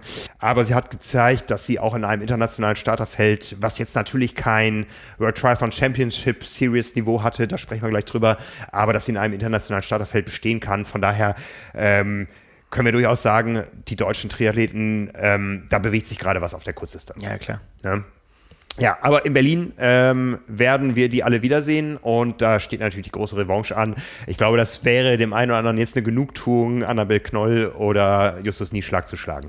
Meinst du? Ja. Ja, ich weiß nicht, keine Ahnung. Ich glaube, die wissen alle, dass das ein, also natürlich würden sie sich natürlich wahnsinnig darüber freuen, aber Ja. ich glaube nicht, dass das so ein Antrieb sein kann. Ah, live im öffentlich-rechtlichen, da die Olympiastarter zu schlagen, wäre schon. Ah, ich weiß, ich glaube, die ticken nicht so. Ja. Ich glaube, die sehen sich tatsächlich, äh, vielleicht bin ich doch zu romantisch, aber ich glaube, die sehen sich eher als Team. Ja. Ja, du warst vor Ort, ich weiß es nicht, keine ja, Ahnung. Ja, also ich weiß zum Beispiel, dass es, dass es ähm, da auch gewisse Vorbehalte gibt, so zwischen den Hochburgen Saarbrücken und Potsdam und so. Also da, da gönnt keiner. Natürlich sind, mögen sich alle mögen und verstehen und lieb haben, aber das gilt nur bis zum Start. Ja, Und das, ist ja, Ziel auch, auch das ist ja auch gut so. Ja, ne, also äh, das haben wir jetzt ein paar Mal gehört. Wir sind natürlich Rivalen jetzt auf der Strecke, ne? Und äh, ja, von daher hat, hat Berlin irgendwie einen besonderen Touch, aber es gibt auch ein bisschen Unmut hinter den Szenen, Ja. denn es starten alle außer Jonas Schomburg und Laura Lindemann. Ja. Die starten nämlich in Leeds ähm, in einem sehr, sehr ansehnlichen Feld, aber sie fehlen dadurch in Berlin. Ja, sie starten noch im Mixed Team Relay am Donnerstag. Ähm, und dann fliegen sie nach Leeds ins Virus-Mutantengebiet, was viele nicht verstehen wollen, wie man sich das jetzt antut. Aber beide haben gute Gründe dafür. Ähm, sie möchten sich natürlich nochmal messen in einem internationalen Starterfeld, ähm, fehlen aber in Berlin, wo sie jetzt natürlich die Chance hätten, den Triathlonsport, sich selbst, die Deutsche Triathlon Union, der sie auch viel zu verdanken haben, im öffentlich-rechtlichen zu präsentieren. Also wir wissen, dass sowohl der Verband als auch das Fernsehen not amused ist darüber. Ja, ich kann, ich hab's, äh, ich kann beide Seiten gewisserweise nachvollziehen. Natürlich kann das Fernsehen nachvollziehen. Die wollen natürlich immer, dass die Topstars da starten und da möglichst viel Action, möglichst viel, möglichst prominent und so weiter, dass man das da hat. Ich kann natürlich den Verband verstehen. Ähm, ich kann aber auch die Athleten verstehen, wenn sie für sich das entschieden haben und da können wir ja letztendlich nicht reingucken und sie sagen irgendwie, das ist jetzt der Teil der Vorbereitung, den ich noch brauche und ich möchte mich jetzt diesem Feld stellen und da ist die Creme de la Creme vertreten und auch aus allen Ländern. Es ist ja nicht so, dass irgendwie aus einer Handvoll äh, sind sie jetzt hingereist und die, der Rest hat gesagt, wir schenken uns das. Kann ich schon auch verstehen. Ja. Wenn das, wenn das so ist, wenn man, wenn man sagt irgendwie so, das ist das, was ich jetzt, was ich jetzt brauche, pff, vielleicht geht's gut aus am Ende mit einem Bombenergebnis, vielleicht geht's auch gar nicht gut aus, dann sagen alle, warum habt ihr das gemacht? Äh, da weiß man halt nicht. Das ist das berühmte Rathaus. Ja, ich meine, wenn, wenn sie im August in Tokio auf dem Podium stehen, dann redet eh keiner mehr drüber. Ne? Jetzt in Berlin, man könnte es ja auch sehen, dass sie da eigentlich nur verlieren könnten. Ja, stell dir vor, die werden da Fünfte und Siebter. Und dann kommen die Athleten an und sagen, die haben sich vor zwei Jahren qualifiziert. Ja, jetzt sind die Spieler, jetzt sind wir topfit, aber die dürfen fahren. Auch eine Naja. schwierige Situation. Ne? Ja, Wobei Jonas Schomburg ja fit ist, das wissen wir ja. Das also der wir, hat sich ne? jetzt so oft gezeigt in, den, in allen möglichen Formaten und Ja. äh, finde ich einen guten Eindruck gemacht. Ja. Und, Also- ja, und was Laura Lindemann kann, weiß auch jeder. Auch die muss sich eigentlich nicht mehr beweisen. Da geht es einfach nur darum, wie kommt sie jetzt nach äh, ihrer Covid-Erkrankung Ja. wieder auf die Füße. Ja. Und ich glaube, das weiß sie am besten. Ja, also letztendlich die Erfahrung müssen sie im internationalen Feld sammeln. Ja, und äh, Laura Lindemann ist 30. geworden in Yokohama in Japan bei ähnlich schweren Bedingungen. Es war auch heiß. Ähm, da da, da kann sie natürlich nicht mit so einem Gefühl nach Japan reisen jetzt. Äh, lass sie bei der deutschen Meisterschaft gewinnen oder zweite oder dritte werden. Das sagt am Ende nichts aus. Sie muss sich schon dem internationalen Feld stellen. Ja. Ja. Und auch in Jonas Schomburg, ähm, ja, der, der der hat gezeigt, äh, jetzt auch bei der Super League oder so, ähm, dass er was kann, dass er spritzig ist und so weiter. Aber der muss natürlich auch nochmal irgendwo ein internationales Rennen einbringen. Die sind sicher qualifiziert für Tokio, aber es geht jetzt bei diesen Rennen auch noch weiter um das Ranking, weil das Ranking entscheidet dann drüber in Tokio über die Startposition beim Olympiarennen. Ja. ja und das ist ja auch nicht von der Hand zu weisen. Ähm, wir wissen das aus vielen Jahren, dass die Olympiarennen oft ähm, vom, äh, von der Leistungsdichte gar nicht so stark sind wie ähm, andere Weltcup oder Kannst du natürlich haben, WM-Rennen. ne? weil nur ein ja. Teil der, der Top-Athleten, ich meine, das wird dir ein Blick auf die Startliste das auch zeigen, ne? wenn, du, Ja. wenn du guckst, wie viele Briten und Britinnen da am Start sind, Ja. wo du sagst irgendwie so, wow, Ja, ja. die können ja alle hinfahren. Und Ja, in Tokio sind es max- maximal drei pro, Dürfen sie aber pro nicht, Nation. genau, Dafür ja, ja. kommen andere Nationen zum Zuge. Ähm, ja, also von daher, äh, und wenn du dann natürlich den Zug beim Schwimmen verpasst, weil du eine schlechte Startposition hattest, kann das auch auf so einem eckigen Kurs, äh, wo jetzt nicht so eine Dynamik entsteht, dass eh alle zusammenfahren irgendwann, äh, kann das rennentscheidend sein. Ja? Von daher kann man das nachvollziehen, auch wenn es zum letzten Mal schade Schambach ist. ist ja auch einer, der sich gerne Ja. vorne zeigt. Also, ne? und ja. Ja. Wie gesagt, ich bin da, ich heb die Hände und sage einfach, ich kann beide Seiten verstehen und das ist dann einfach so. Sehen wir es positiv, wir haben mehr Highlights, über die wir am Wochenende berichten können. Wahnsinn. Ne? Denn gucken wir mal nach Leeds. Ja, fangen wir an mit den Frauen. Äh, da trifft Laura Lindemann eben auf ein sehr interessantes Starterfeld, sage ich mal. Interessant. Ja, Äh, Was meinst du damit? ja, es sind nämlich äh, die großen Namen am Start, wie Flora Duffy, ähm, wie Cassandre Beaugrand, äh, wie die ganzen Britinnen natürlich, auf eine kommen wir gleich noch besonders zu sprechen. Ähm, es sind äh, selbst Japaner am Start, die nochmal äh, jetzt ja auch sagen, Außerhalb von Japan nochmal gucken. ja, ja, auch sagen könnten, wir bleiben hier mal safe, aber eine Ai Ueda, die schon immer dabei ist, ja, ähm, die lässt es sich nicht nehmen, dann nochmal nach Leeds zu reisen. Ja, äh, eine Katie Safiris ist dabei, ähm, äh, Rachel Klamer ist dabei, aber es ist auch eine Britin dabei, die man eigentlich nicht erwartet äh, in diesem Starterfeld äh, und auch nicht auf diese Distanz, nämlich Lucy Charles-Barclay. Ja, sehr, sehr kuriose Geschichte. Ja, neulich einen Ausflug zu den Schwimmern, ja, dann äh, vorher noch einen Ausflug zu den sehr, sehr kurzen Distanzen in der Super League. Jetzt ein Ausflug in den Zirkus der World Triathlon Championship Series. ja. Warum? Ähm, ich glaube einfach, das ist einfach ihre Natur. Die hat, die hat einfach, glaube ich, nicht diesen, ja, diese, diese klassische Triathlon-Ausbildung genossen mit äh, ne, Kaderzugehörigkeiten und dann hier und da und dann werde ich irgendwann, gehe ich dann auf die Mitteldistanz und dann mache ich irgendwann Langdistanz. Das war ja bei ihr komplett anders Ja. und äh, über ihren Schwimm-Background dann einfach als Age-Grouperin unterwegs gewesen und dann gesagt haben, ach komm, jetzt machen wir einfach, jetzt setzen wir voll auf die Profikarte und äh, die ist noch nicht fertig damit, weißt du, was ich meine? Also die Ja. ist noch nicht quasi so, ich bin jetzt da angekommen und ich habe meine Zeit hinter mir, sondern die will sich wirklich überall noch ausprobieren. Und ähm, ich finde mit einer sehr, sehr coolen Haltung dazu auch äh, zu sagen, irgendwie so, ich mache das auch aufs Risiko hin, dass es vielleicht schief geht, so, ne? Dass Ja. man einfach sagt, so, ich will das einfach ausprobieren. Ja. Und interessanterweise hat sie sich jetzt nochmal, hat sie das nochmal erklärt, wie es jetzt dahin äh, gekommen ist, dass das tatsächlich seit ähm, Anfang des Jahres sie das schon im Blick gehabt hatte und mit dem Verband im Gespräch war und äh, dass es hieß irgendwie so, ja, kannst du dir das vorstellen? Und hat gesagt, so, ja, das, das äh, können wir gerne mal ausprobieren und hat sich dann äh, da, äh, auch daraufhin auch vorbereitet, hat gesagt, okay, das wird was sein, in welche Richtung ich gehen äh, will. Und äh, dann hat sie allerdings die Nachricht irgendwann bekommen, äh, dadurch, dass wir jetzt so wenig Rennen haben und so weiter und die Dichte so ist, wird es wahrscheinlich schwierig sein für dich, dass du, äh, dass du einen Startplatz bekommst. Logischerweise null Punkte auf der, auf der Uhr, auf der Kurzdistanz, ist natürlich kein Argument zu sagen, irgendwie so, die stellen wir jetzt auf jeden Fall auf. Ne? So, also, dass, dass das klar ist, die, äh, das machen wir jetzt mal, das lustige Experiment. Ähm, und dann hat sie gesagt, so, ja, okay, dann stelle ich mein Training wieder um, dann gehe ich wieder äh, auf Mittel- und Langdistanz, stelle mich darauf ein, denn logisch, Hawaii ist das große Ziel dieses Jahr und hat einen fünf Wochen Trainingsblock eingelegt auf äh, Lanzarote und hat sich da dann wieder, ja, auf eben auf die ja, jetzt, jetzt muss jetzt, so weit ist es schon, dass ich Wort Ausdauer nicht mehr gefunden habe, weil ich Endurance sagen wollte. Ähm, sie hat sich da wieder drauf äh, fokussiert. Und jetzt hat sie vor zehn Tagen, hat sie gesagt, vor, oder vor elf Tagen, äh, die Nachricht bekommen, du kannst übrigens doch starten. Und dann hat sie gesagt, okay, jetzt habe ich elf Tage, um mich mit den Besten auf der Kurzdistanz hier äh, betteln zu müssen. Ähm, was muss ich denn da noch alles können? Und das ist ein sehr, sehr sehenswertes Video. Sie hat dann tatsächlich jetzt die letzten Tage genutzt, um äh, aus sich selbst eine, eine Kurzdistanzlerin zu machen. Also sie hat gesagt, die hat Kurvenfahren geübt. Äh, du siehst halt wirklich auch wirklich, ne, so Spitzkernfahren und so weiter. Äh, Wechsel, aufspringen aufs Rad, rein in die Schuhe und so weiter. Also wirklich mit, mit, mit Tempo auf dem Rasen und so weiter. Das sind Sachen, die einfach, ja, nicht abgespeichert sind im, im Bewegungsablauf. Und da ist natürlich jetzt so ein paar Tage, eine denkbar kurze Zeit.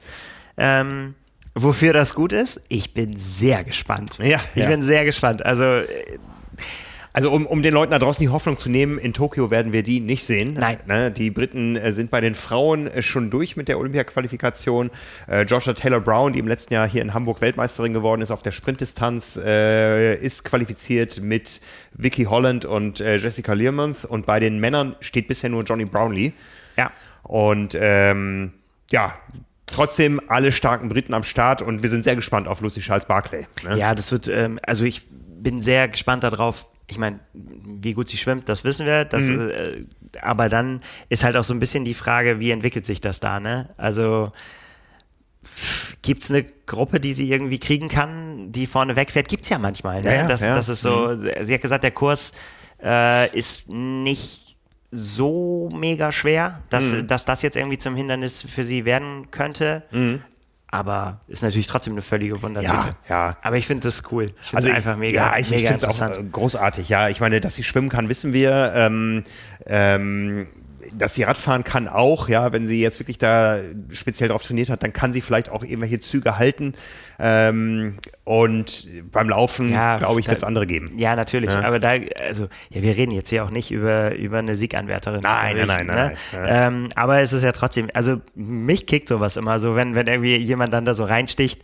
Weiß auch nicht, wie die anderen das finden, keine Ahnung. Ja. So, aber ja, ich meine, die haben ja alle auch. Ähm, Stehen ja auch alle da. Es ist ja jetzt nicht so, dass da irgendwie äh, jemand dann keinen Platz gekriegt hätte oder so, ne? wo man sagen müsste, so, ja, die verdrängt jetzt jemanden. Mhm. Ja, oh Gott, so tief bin ich nicht drin in, im British Triathlon, weiß ich nicht, äh, ob Mhm. das, aber ja, für die Außenwirkung.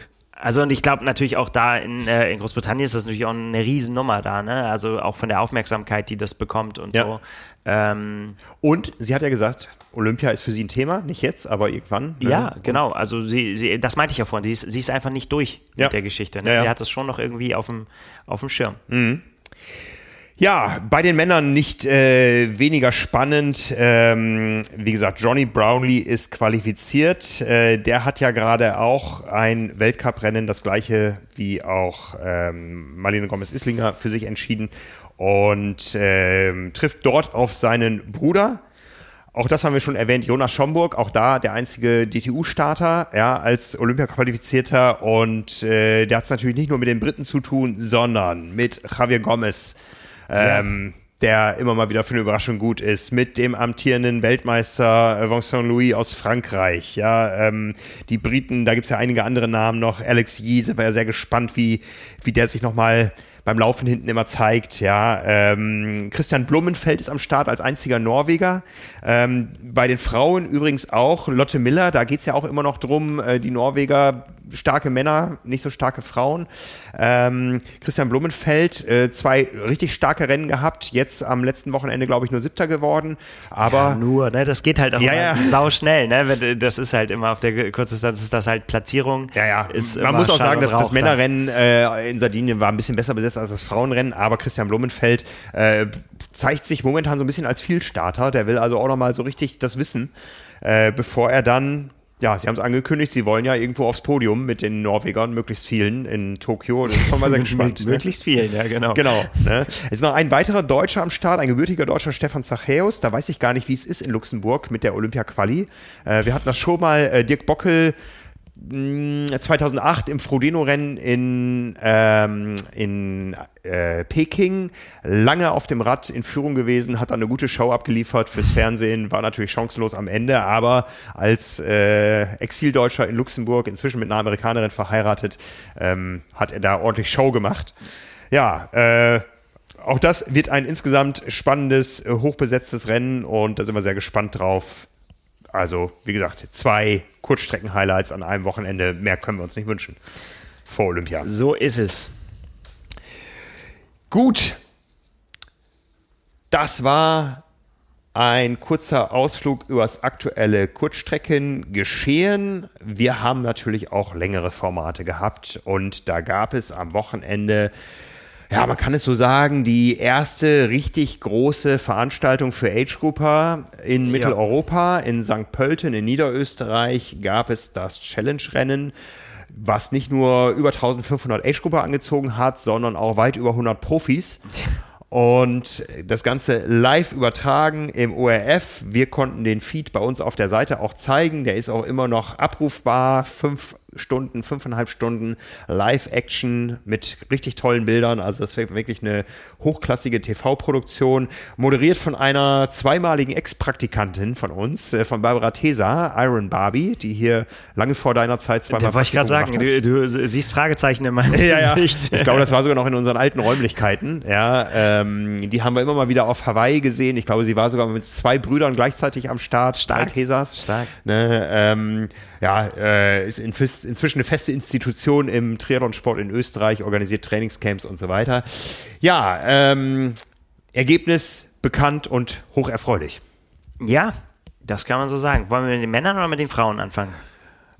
Eben haben wir mit den Männern angefangen, jetzt fangen wir mit den Frauen an. Die Weltmeisterin war am Start mit einem gewissen Fragezeichen hinter ihrer Form, denn auch sie hatte ja wie Laura Lindermann äh, mit den Folgen einer Corona-Infektion zu kämpfen. Ja. Vier Wochen ging da sportlich mal nichts und jetzt war die Frage, wo steht sie? Ja, genau. Und das war tatsächlich äh, für sie auch wirklich die Frage, nicht nur für, mhm. für uns, sondern ähm, Anne Haug hat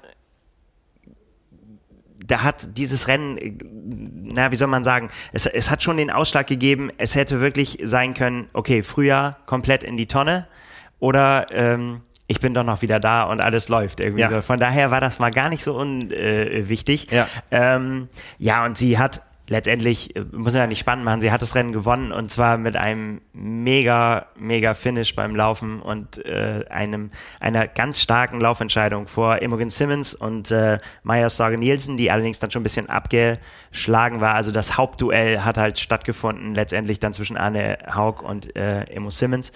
Und äh, ja, ich habe da so ein bisschen mit äh, Herzschlag vom äh, Dings gesessen. Es war in der Übertragung halt immer mit Splitscreen. Man konnte halt sehen, Immos vorne und äh, Anne kommt von hinten rangelaufen. Aber wie lang ist es noch, konnte man ja nicht sehen. So, ne? Ja. Man wusste, du konntest nur erahnen. Ich kannte, kannte die Strecke halt nicht äh, vor Ort. Und äh, ja, äh, so Sprintfinishes bei einer Mitteldistanz sind immer bitter, aber natürlich super spannend anzugucken. Ja, ne? ja. Das Ganze hatte eine Vorgeschichte, dass überhaupt diese Abstände zustande kamen. Anne Haug hat nämlich mal wieder nach Daytona äh, in kurzer Zeit eine zweite Zeitstrafe bekommen. Ja, ähm, vielleicht muss man sogar noch ein bisschen vorher gehen. Also sie war beim Schwimmen sehr, sehr gut dabei. Ich glaube, ein bisschen über eine Minute äh, Rückstand gehabt. Also es, das war, war durchaus okay, weil sie, man weiß ja auch, dass sie auf dem Rad auch stark damit halten kann und so weiter. Mhm. Ähm, äh, hat dann allerdings, äh, sie hat einfach beim, beim Wechseln so viel Zeit gebraucht. Ähm, sie hatte sich irgendwie vorgenommen, weil es wohl bitterkalt war, also das Wasser und so weiter. Sie hat einfach mit komplett durchgefrorenen Händen versucht, äh, sich Handschuhe und äh, so Füßlinge anzuziehen und so weiter. Und das ist einfach mal komplett in die Hose gegangen. Also, ich, also es hat fast wehgetan, dazu zu gucken, wie, wie lange sie in der Wechselzone gesessen hat. Ähm, aber hat es dann halt letztendlich äh, auf dem Rad wieder zugefahren und dann hast du gesagt, hat sie tatsächlich beim Laufen eine Zeitstrafe bekommen, weil sie den Wechsel nicht richtig ausgeführt hat, äh, sagen die Schiedsrichter. Ähm, Anne Haug und ihr Management sagen, sie hat sich erkundigt, ähm, ob sie äh, da an der Stelle, wo sie den Wechselbeutel übernimmt, ob sie sich da anziehen kann und ähm, ja, waren letztendlich nicht so richtig amused darüber, weil irgendwie die Aussage, so hat mir ihr Manager das gesagt, war, äh, ja, das darf man, man, man kann den Beutel nehmen und kann sich da direkt anziehen und dann geht's los. Und das hat sie dann gemacht und dafür hat sie dann eine einminütige Zeitstrafe gekriegt. Puh, ist natürlich ein echter Hammer, ne? So in, du, du bist voll im Verfolgermodus mhm. und dann äh, wirst du durch sowas ausgebremst irgendwie. Ähm, Aber eine Anne Haug lässt sich durch sowas nicht ausbremsen. Ja. Sie sagt, Ne? Wahnsinn, oder? Ja, ja, also ich, äh, das ist tatsächlich, ich kann mir vorstellen, dass das viele Athleten und Athletinnen zu Fall gebracht hätte, zu sagen irgendwie so und dann auch im, eben im Wissen, wer da vorne wegläuft, ähm, da, dass man, dass man gesagt hat, okay, ja, eine Minute, das ist jetzt der Killer. Ja, so. ne, ich meine, wir reden über Imo Simmons, das ist ja auch eine, die man irgendwo auf der Rechnung haben muss äh, für die nächsten Jahre irgendwo mit äh, äh, bis bis ganz oben auf Hawaii irgendwo ist das ja eine, die die ihren Weg auch noch nicht zu Ende geschritten ist. Genau, da können wir gleich noch mal im Einzelnen drauf gehen, aber bei Anna Haug ist es tatsächlich so, ähm, äh, der kann man ja quasi das ansehen. Das war ja in Daytona auch schon so, ne? wie sie da wie so ein Stier mit den Hufen geschart hat und gesagt hat, so jetzt, jetzt die ganze Wut muss raus. Ähm, so sieht es zumindest aus nach außen. So, ne? Ob das in, in ihr drin wirklich so brodelt, weiß man nicht. Aber auf jeden Fall schafft sie das in Motivation umzusetzen und in, äh, in Highspeed. Ähm, ja, Wahnsinn. Das, das sieht einfach aus mit dieser hohen Frequenz, mit der sie da dann mhm. da durchgeflügt ist und sich da auf die Verfolgung gemacht hat. Ähm, war super cool anzusehen, ja, und dann am Ende, ich glaube 300 Meter waren es, äh, wo sie sie dann letztendlich überholt hat, ist sie ja auch wirklich vorbeigeflogen. Ne? Ja, also ja. Äh, das hat sie, das hat sehr, sehr, sehr beeindruckende Bilder gegeben und mhm. ja, ein starker Sieg für, für Arne Haug und ähm, wie wir haben es ja vorhin gesagt, so für mich macht das dann so ein bisschen auch die Bewertung aus. Ne? Man, sie hat halt nicht gewusst, wo steht sie und jetzt kann sie sagen, mhm. ja, also sie kann so ein Finish auf jeden Fall gehen. Und da sind wir dann nämlich eben bei, bei Imogen Simmons, die ja diese Saison jetzt eben zum zweiten Mal schon gezeigt hat, dass sie sehr, sehr gut drauf ist. Sie ist Zweite geworden in Dubai, sie ist jetzt Zweite geworden in St. Pölten und geschlagen von zwei Weltmeistern. Ja. Ne? Daniela, Rief, und Anne Haug. Und beiden hat sie das bei beiden Rennen sehr, sehr schwer gemacht. Ne? Also mhm. Es war jetzt nicht so, dass sie also hier haben wir es ja gerade besprochen, aber auch in Dubai war es damals so, dass sie nicht jetzt irgendwie Zweite dahinter geworden ist und äh, ne, mit, mit weitem Abstand, mhm. sondern sie hat das Rennen ganz lange angeführt und hat Daniela Rief auch da schon zu einer sehr, sehr überragenden Leistung gezwungen. Ne? Mhm. Und das ist bei Imogen Simmons, wenn man sich das anguckt, ähm, äh, wo, sie, wo sie herkommt, ist das auch äh, echt wirklich eine beeindruckende, ja, wie soll man sagen, eine, eine, Entwicklung, die, die sie einfach so durchgezogen hat. Also es ist jetzt nicht nur dieses Jahr, also es ist ja bei allen Athleten, musste man sich ja jetzt die Frage stellen vor dem Frühjahr, wenn sie jetzt wiederkommen, wie haben die diese Zeit, in der jetzt nicht so viele Rennen waren oder manche haben auch gar keine, wie ist man da durchgekommen? Und es gibt einige, ähm, die davor auf einem sehr, sehr guten Weg waren und mhm. dann, wo man jetzt überhaupt nicht wusste, wie geht's weiter. Gibt's und die noch, ja. Mhm. Ja, das ist mhm. tatsächlich so. Ja. Und ähm, um das bei ihr noch, noch mal so, so deutlich zu machen, wo sie, wo sie letztendlich herkommt in ihrer Ding. Sie hat 2019 war ein sehr, sehr erfolgreiches Jahr für sie mit eben äh, Ironman Luxemburg, äh, 73 Luxemburg hat sie gewonnen. In äh, Frankfurt war sie Zweite. Ähm, und dann Dritte auf der 73 äh, WM und dann kommt Corona, ne? wo, mhm. du, wo du wirklich sagst, so, okay, das war ja schon mal sehr, so guter Weg und dann ist die Frage eben, wo landet das? Dann hat sie letztes Jahr Dubai gewonnen, war Zweite in Rating und kann jetzt wieder mit zwei so starken zweiten Plätzen auftrumpfen. Mhm. Und äh, das ist, also mehr deutlicher kann man das ja fast nicht machen, ja, auf, ja. dass man wirklich äh, in die Zukunft da gesehen, ja, das ist, das, dass das so der, der Name ist. Ne? Also mhm. so, das macht's zumindest jetzt gerade so den Eindruck. Mhm. Ähm, dass vielleicht das einzige Fragezeichen, was, was sie jetzt vielleicht noch hat, ist, sie muss sich halt noch qualifizieren. Na, sie hat halt für Hawaii die, die Quali noch nicht in der Tasche, steht in äh, Kördalin auf der Startliste, will da die Quali holen das ist dann so das, der nächste Schritt, wo man hingucken muss, ob das mhm. klappt oder nicht. Mhm. Ne? Mhm, Aber ich glaube, sie hat da, sie hat da sehr gute Chancen. Da sind von, äh, stehen momentan auf der Entry-List stehen 21 Namen und äh, bei den Frauen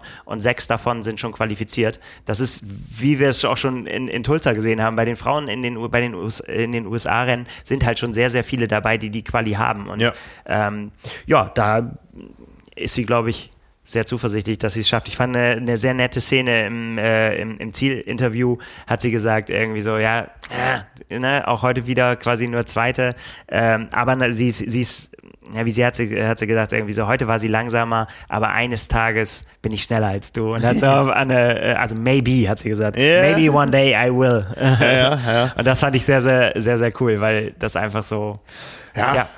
In, in, der Disziplinabrechnung äh, 2 zu 1 für, für Immo Simmons, ja, schneller geschwommen als Anne Haug, schneller Rad gefahren als Anne Haug, aber beim Laufen vier Minuten ist dann doch äh, eine gewaltige Überlegenheit von Anne Haug. Vier Minuten auf dem Halbmarathon.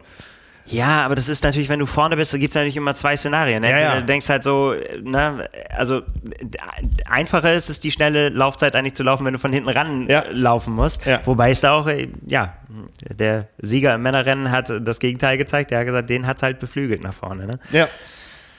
Ja, aber cooles Rennen, coole, coole Dynamik da. Ja. Und, ähm, Am Ende waren es 14 Sekunden. Ähm, das knappere der beiden Rennen, wenn wir uns mit den Männern vergleichen. Ja, äh, Anne Haug vor Immo Simmons Maja Sage Nielsen aus Dänemark auf Platz 3, Laura Siddle aus Großbritannien auf Platz 4 und äh, dann kommen die Deutschen Laura Jansen, Laura Zimmermann, Lisa Gers. Ja, also schönes Rennen, hochklassiges Rennen ähm, und bei den Männern sogar noch gekrönt mit einem Dreifachsieg für die deutschen Athleten. Ja, so kann man sagen. Ja. Also, wir haben es eben schon erwähnt, Frederik Funk hat das Ganze gerockt und zwar sehr, sehr beeindruckend. Ähm, der hat sich nämlich auf dem Rad auf und davon gemacht und beim Laufen einfach mal cool das durchgezogen. Der musste gar nicht mehr schneller laufen, um immer noch mit fünf Minuten zu gewinnen. Ne? Ja, das Krasse war tatsächlich äh, bei ihm, dass er ja im Vorfeld gesagt hat, auch, oder ihm im Nachhinein so auch so gesagt hat, dass er sich das auch vorgenommen hat.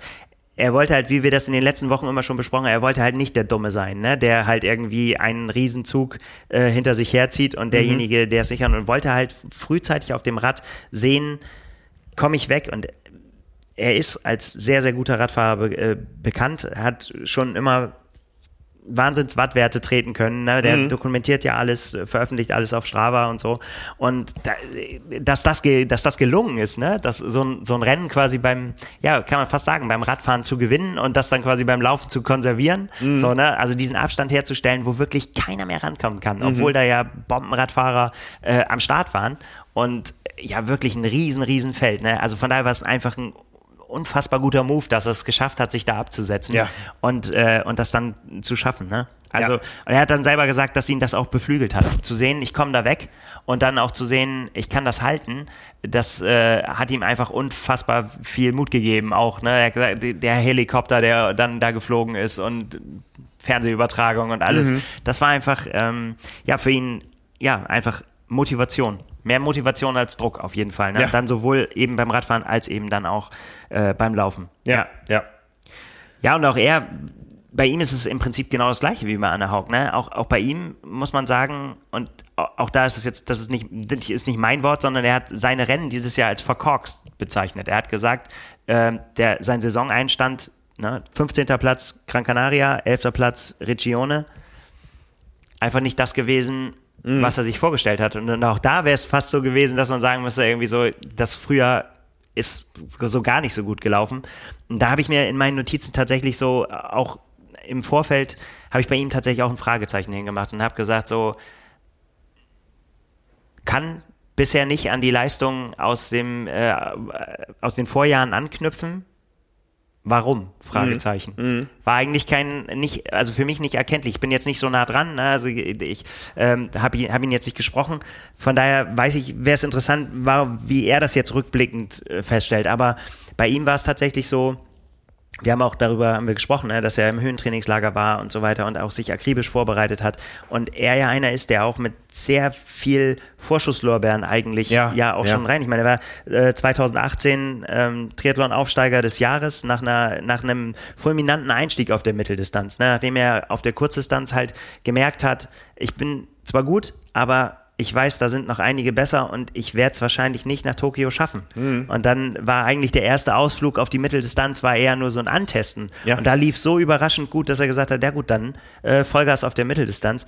Und äh, 2018 ist eben das, das Stichwort und zu Sebastian Kienle kommen wir ja nachher noch. Der hat damals auf der PK bei der Challenge Walchsee eben dieses berühmte Zitat, was er auch jetzt wieder aufgegriffen hat, gesagt, wenn es eine Frederik Funk Aktie gäbe, dann wäre ich der Erste, der da jetzt unterschreibt und der die einkauft, weil mhm. der Junge, der kommt irgendwann. Mhm. So, und äh, jetzt ist es halt so, jetzt braucht man keine Frederik Funk Aktien mehr kaufen, die sind jetzt zu teuer geworden nach dem, äh, nach dem Sieg, weil ich glaube tatsächlich, das ist jetzt so, den, äh, das ist das, was er gebraucht hat. Er hat, er hat das dann eben nach seinem ersten Jahr äh, 2018 hatte das 2019 auch gezeigt, hat Ironman 73 Lanzarote gewonnen, war Zweiter in Zell am See, äh, James Weichsee, wie gesagt, äh, nochmal Zweiter, also hat einige gute Plätze da abgeräumt. Ähm, dann kam Corona, wir haben gesagt, so, und mhm. jetzt kamen die ersten Rennen und ich habe gesagt, so, ja, Frederik Funk, der ist wieder, der ist auf jeden Fall wieder bei den Favoriten dabei und dann kamen eben diese beiden Rennen, ja, wie gesagt, die er selber als enttäuschend empfunden hat und, und äh, einfach nicht da war, wo er hin wollte. Und dann stehst du so am Scheideweg. Und ich habe mich tatsächlich gefragt, ist das jetzt hier vielleicht das Rennen gewesen, an das wir uns in ein paar Jahren vielleicht noch zurückerinnern und sagen, da hat er den Schalter umgelegt ja. und da hat er das erste Mal so richtig bei einem, bei einer mega starken Konkurrenz und das war es ja hier, ne? Da sind mhm. ja wirklich, wirklich starke Namen dahinter gewesen. Hat er gezeigt, ich bin besser als ihr. Und ja. zwar auf dem Rad und kann das dann auch beim Laufen halten. Also sehr, sehr beeindruckende Vorstellung und äh, ja, absolut vom, vom potenziellen Verlierer des Frühjahrs wirklich einer zu den Durchstartern ja, geworden. Ja. Ja. Ne, also wenn man sich das mal auf dem äh, Rad anschaut, ja, 202 ist seine Radzeit und es sind nicht viele unter 2,10 gefahren, ja. Also das war wirklich eine super überragende Leistung. Ne? Der, ähm, wie, wie, wie das so oft so ist, ja, die starken Radfahrer sehen dann beim Laufen etwas schwerfällig aus, wenn wir da mal so an Enno Starikovic denken oder ähm, äh, am Anfang, als er aufkam, Lionel Sanders oder so. Ähm, ich finde, das sieht man auch im Frederik Funk noch an, ja, dass er beim, beim Laufen halt zeigt, dass er stark Rad gefahren ist. Das sieht sehr kraftvoll aus, aber absolut beherrscht und äh, da sind dann einige schneller gelaufen, aber das war auch gar nicht nötig für Frederik Funk. Vielleicht hätte er sogar auch noch ein bisschen was zuzusetzen gehabt am Ende. Aber ja. wie gesagt, fünf Minuten Vorsprung Wahnsinn. ist ja. schon echt eine, eine richtige Nummer. Ja. ja, ja, gerade wenn man gesehen hat, wie in äh, diesem Frühjahr, wie knapp die Rennen alle immer zugegangen sind, ist das jetzt tatsächlich wieder. Wir haben ja schon wieder angefangen, darüber zu diskutieren, was äh, musst du können für ein erfolgreiches Rennen, nachdem wir jedes Jahr über eine andere Disziplin äh, reden. Ne? In dem einen Jahr sagen wir, du musst auf jeden Fall beim Radfahren vorne mit dabei sein, weil sonst hast du keine keine Chance. Dann sagen wir so, ja, die Läufer entscheiden es eh, ja, weil ja. alle fahren gleich stark Rad. Du musst jetzt äh, stark laufen. Jetzt fahren alle gleich stark Rad und äh, laufen super stark. Jetzt musst du auf jeden Fall beim Schwimmen schon in der Position ja. sein, die dich wieder nach vorne bringt. Also es bleibt auf jeden Fall spannend und hier hat jetzt mal wieder einer ja, beim Radfahren die Keule rausgeholt und das ja. äh, ist, doch, ist doch cool, dass, dass da wirklich so Unterschiede gibt. Ja, ne, also ähm, tolles Ergebnis. Ich glaube, wenn man wenn man auf dieses Podium getippt hätte, hätte man viel, viel Geld gewonnen. Ja, weil ja. auch danach durchaus überraschend. Ja, total. Also der zweite Platz von äh, Jan Stratmann ist eine Überraschung, würde ich einfach sagen. Hätte ich, hätte ich vorher nicht so mhm. äh, gesehen. Wobei, wenn man dann, klar, wenn man dann hinguckt und sieht auch da, von wo kommt er, ähm, hat 2020, ist er Fünfter geworden in Gdynia, Vierter in Rating, und hat dann dieses Jahr äh, siebten Platz gemacht beim 73 in Dubai.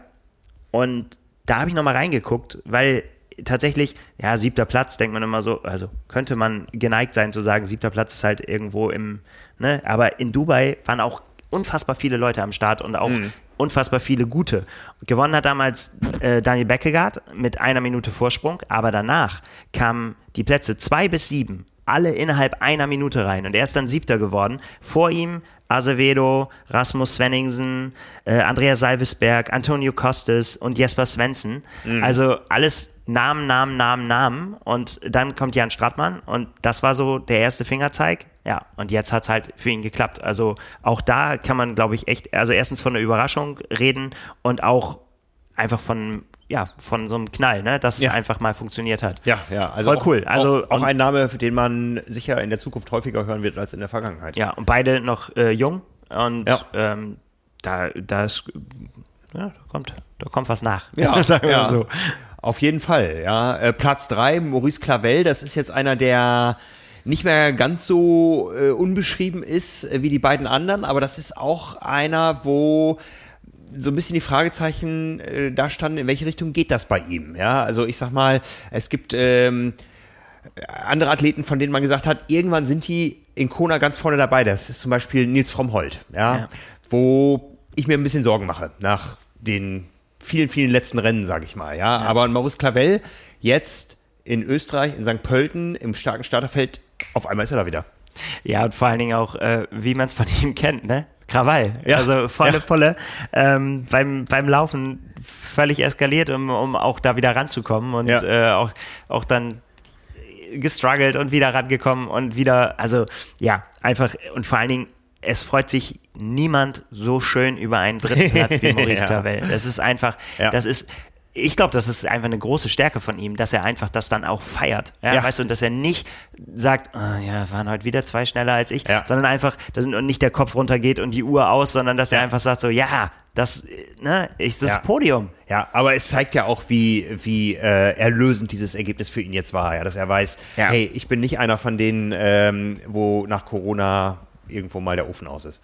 Ja, genau. Und das, also äh, nicht nach einer Corona-Erkrankung, sondern wo einfach diese eineinhalb Jahre Zeit. ohne große, ja, genau. große Wettkämpfe, wo einfach äh, es sicher Gewinner und Verlierer gibt. Ne? Genau. Und er, auch er war natürlich nicht, äh, also das hat auch Anna Haug auch gesagt, es gibt kein hundertprozentiges Rennen, aber äh, auch da sa sagt er, mit, mit, seiner Radleistung war er nicht zufrieden. Der, mhm. ne, da weiß er auch, dass er, dass er da mehr kann. Mhm. Aber Tja, aber wenn es am Ende für, ein, äh, für einen dritten Platz reicht, dann ja. ist da ja noch Luft nach oben. Ja. Das Jahr ist ja noch lang. Ja. Vierter Pablo da Pena aus Spanien. Ähm, ja, von dem haben wir auch schon ein bisschen was gesehen. Ja, also ähm, auch ein Name, an den man sich wahrscheinlich mehr gewöhnen wird. Ja, und auch einer von denen, vor denen alle ähm, großen Respekt haben, ne? wenn der hinter oder mit ihnen auf der Startlinie steht und vorne, ja, das ja. Äh, ist auf jeden Fall einer, der immer mit dabei ist. Ja. ja. Fünfter Platz, einer von den beiden, wo sich der Veranstalter gerne ein Duell gewünscht hätte. Thomas Steger aus Österreich und der andere Duellant, den man da gesehen hat im Vorfeld, äh, war Sebastian Kienle. Der ist Neunter geworden. Dazwischen war noch ein Deutscher, nämlich Franz Löschke auf Platz 8. Also ähm, Achter Löschke, Neunter Kienle. Ich glaube, beide haben sich mehr vorgestellt. Ja, Löschke hat zumindest im Nachhinein gesagt, er ist zufrieden mit der Leistung, weil er weiß, von welchem, auf welchem Stand er ist wie auch immer das dann zustande kommt mhm. oder diese Erkenntnis auch und vor allen Dingen da, wo sie hinführen soll. Aber ähm, man könnte sich nicht unterschiedlicher geäußert haben. Sebastian Kienle, der Post war auf Englisch, hat vom größten Upset seiner Karriere gesprochen. Also wie man es jetzt auch übersetzen will, Niederlage ist glaube ich zu hart, aber mhm. äh, überraschen, Überraschung im er negativen er, Sinne. Er wurde als der Favorit gehandelt, ja und äh, ähm ja. Da ist natürlich ein neunter Platz weit, weit, weit von dem entfernt, ähm, ja, was, was, was man von ihm und was auch wahrscheinlich er selbst von sich erwartet hat. Ja, also das ist eben natürlich die große Frage. Ne? Also natürlich, die Erwartungshaltung ist natürlich da und ähm, wir wissen, dass er lange mit einer Verletzung zu kämpfen hatte, mit mhm. der er auch immer noch kämpft, die er aber ja im Griff hat, wie Andreas Rehlert sagen würde.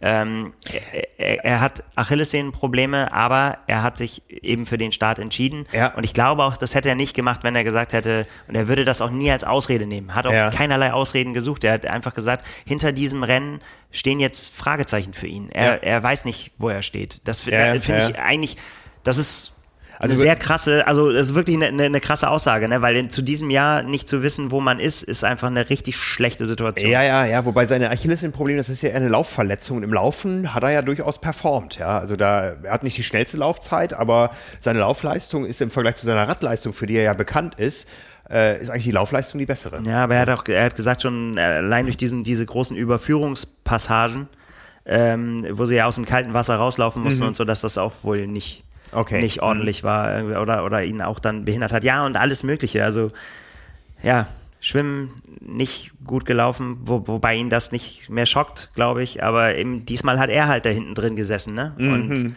äh, also ehrt ihn sehr, dass er dann auch eben äh, diese Leistung von Frederik Funk auch, also wir haben es ja vorhin gesagt, ne, mit der, mit der, mit der Aktie, äh, die er gerne zeichnen wollte. Also er hat einfach gesagt, es war einfach völlig irre, wie, wie der da vorne weggefahren ist. Und er hat einfach da mit Abstand der Beste gewonnen und äh, die, die krasseste Leistung gebracht. Aber ja, ähm, das bleibt wirklich spannend zu sehen, in welche Richtung das da für ihn geht. Also das ist die Verletzung und ja, weiß auch nicht, er wird jetzt Vater äh, zum, zum ersten Mal. Mhm. Da, da, steht alles kurz bevor, macht ja auch was mit einem. Keine Ahnung, ich weiß nicht, ähm, ob er, ja, ich glaube nicht, dass er mit dem Kopf woanders ist. Das ist nicht Sebastian Kienle. Der nee, ist, wenn der nee. im Rennen ist, ist der im Rennen. Mhm. So, und, des, und deswegen schockiert ihn das, glaube ich, auch ja. so. Wenn man dann in den Kommentaren gesehen hat, wirklich das Hudes Hudes Triathlon hat gesagt so, hey, mach dich nicht verrückt. Das war, ne, du hast jetzt zwei Rennen gehabt, die nicht so gelaufen sind, wie wir wissen alle, was du kannst, du weißt, was du, was du kannst. Mhm. Ja, aber ich glaube, das ist für ihn tatsächlich echt eine schwierige Situation. Und wenn wir von Gewinnern und Verlierern des Frühjahrs reden, ist Sebastian Kinder bisher einer der Verlierer, weil mhm. nicht, weil er es nicht kann, sondern weil er es nicht abrufen kann und ja. weil das verschiedene Gründe hat, die man auch so einfach nicht ausschalten kann, wo mhm. man nicht einfach sagen kann, ja, ich hatte einen Platten und deswegen bin ich auf Platz 10 gelandet, sondern es einfach eine echt eine sauschwierige Situation für ihn. Ja, Kienle, einer von den fünf deutschen Männern, die schon für Kona qualifiziert äh, sind. Das heißt, den Druck hat er nicht, dass ja. er jetzt nochmal im Ironman komplett performen muss. Ja, ja ähm, aufgrund seines Ergebnisses 2019 ist er fest dabei, äh, wie Patrick Lange, wie, Pat, äh, wie Jan Frodeno, wie Florian Angert und wie auch Andreas Dreiz. Ne? Also da muss er sich keine Sorgen machen. Aber ja, ähm, natürlich will er auf Hawaii auch nicht nur antreten. Ja, er ist äh, einer der Weltmeister. Ja. Auch wenn es jetzt ein paar Jahre zurückliegt. Aber ja, aber auch ne, ne, ne, nicht, nur, nicht nur das, auch ähm, 2019 hat er ja überragende Laufleistungen hingelegt ja. und ja. war ja auf einem richtig guten Weg und auch ja da, wo er gesagt hat, dass er eben nach ewigen Jahren akuter Probleme oder, oder langfristiger Probleme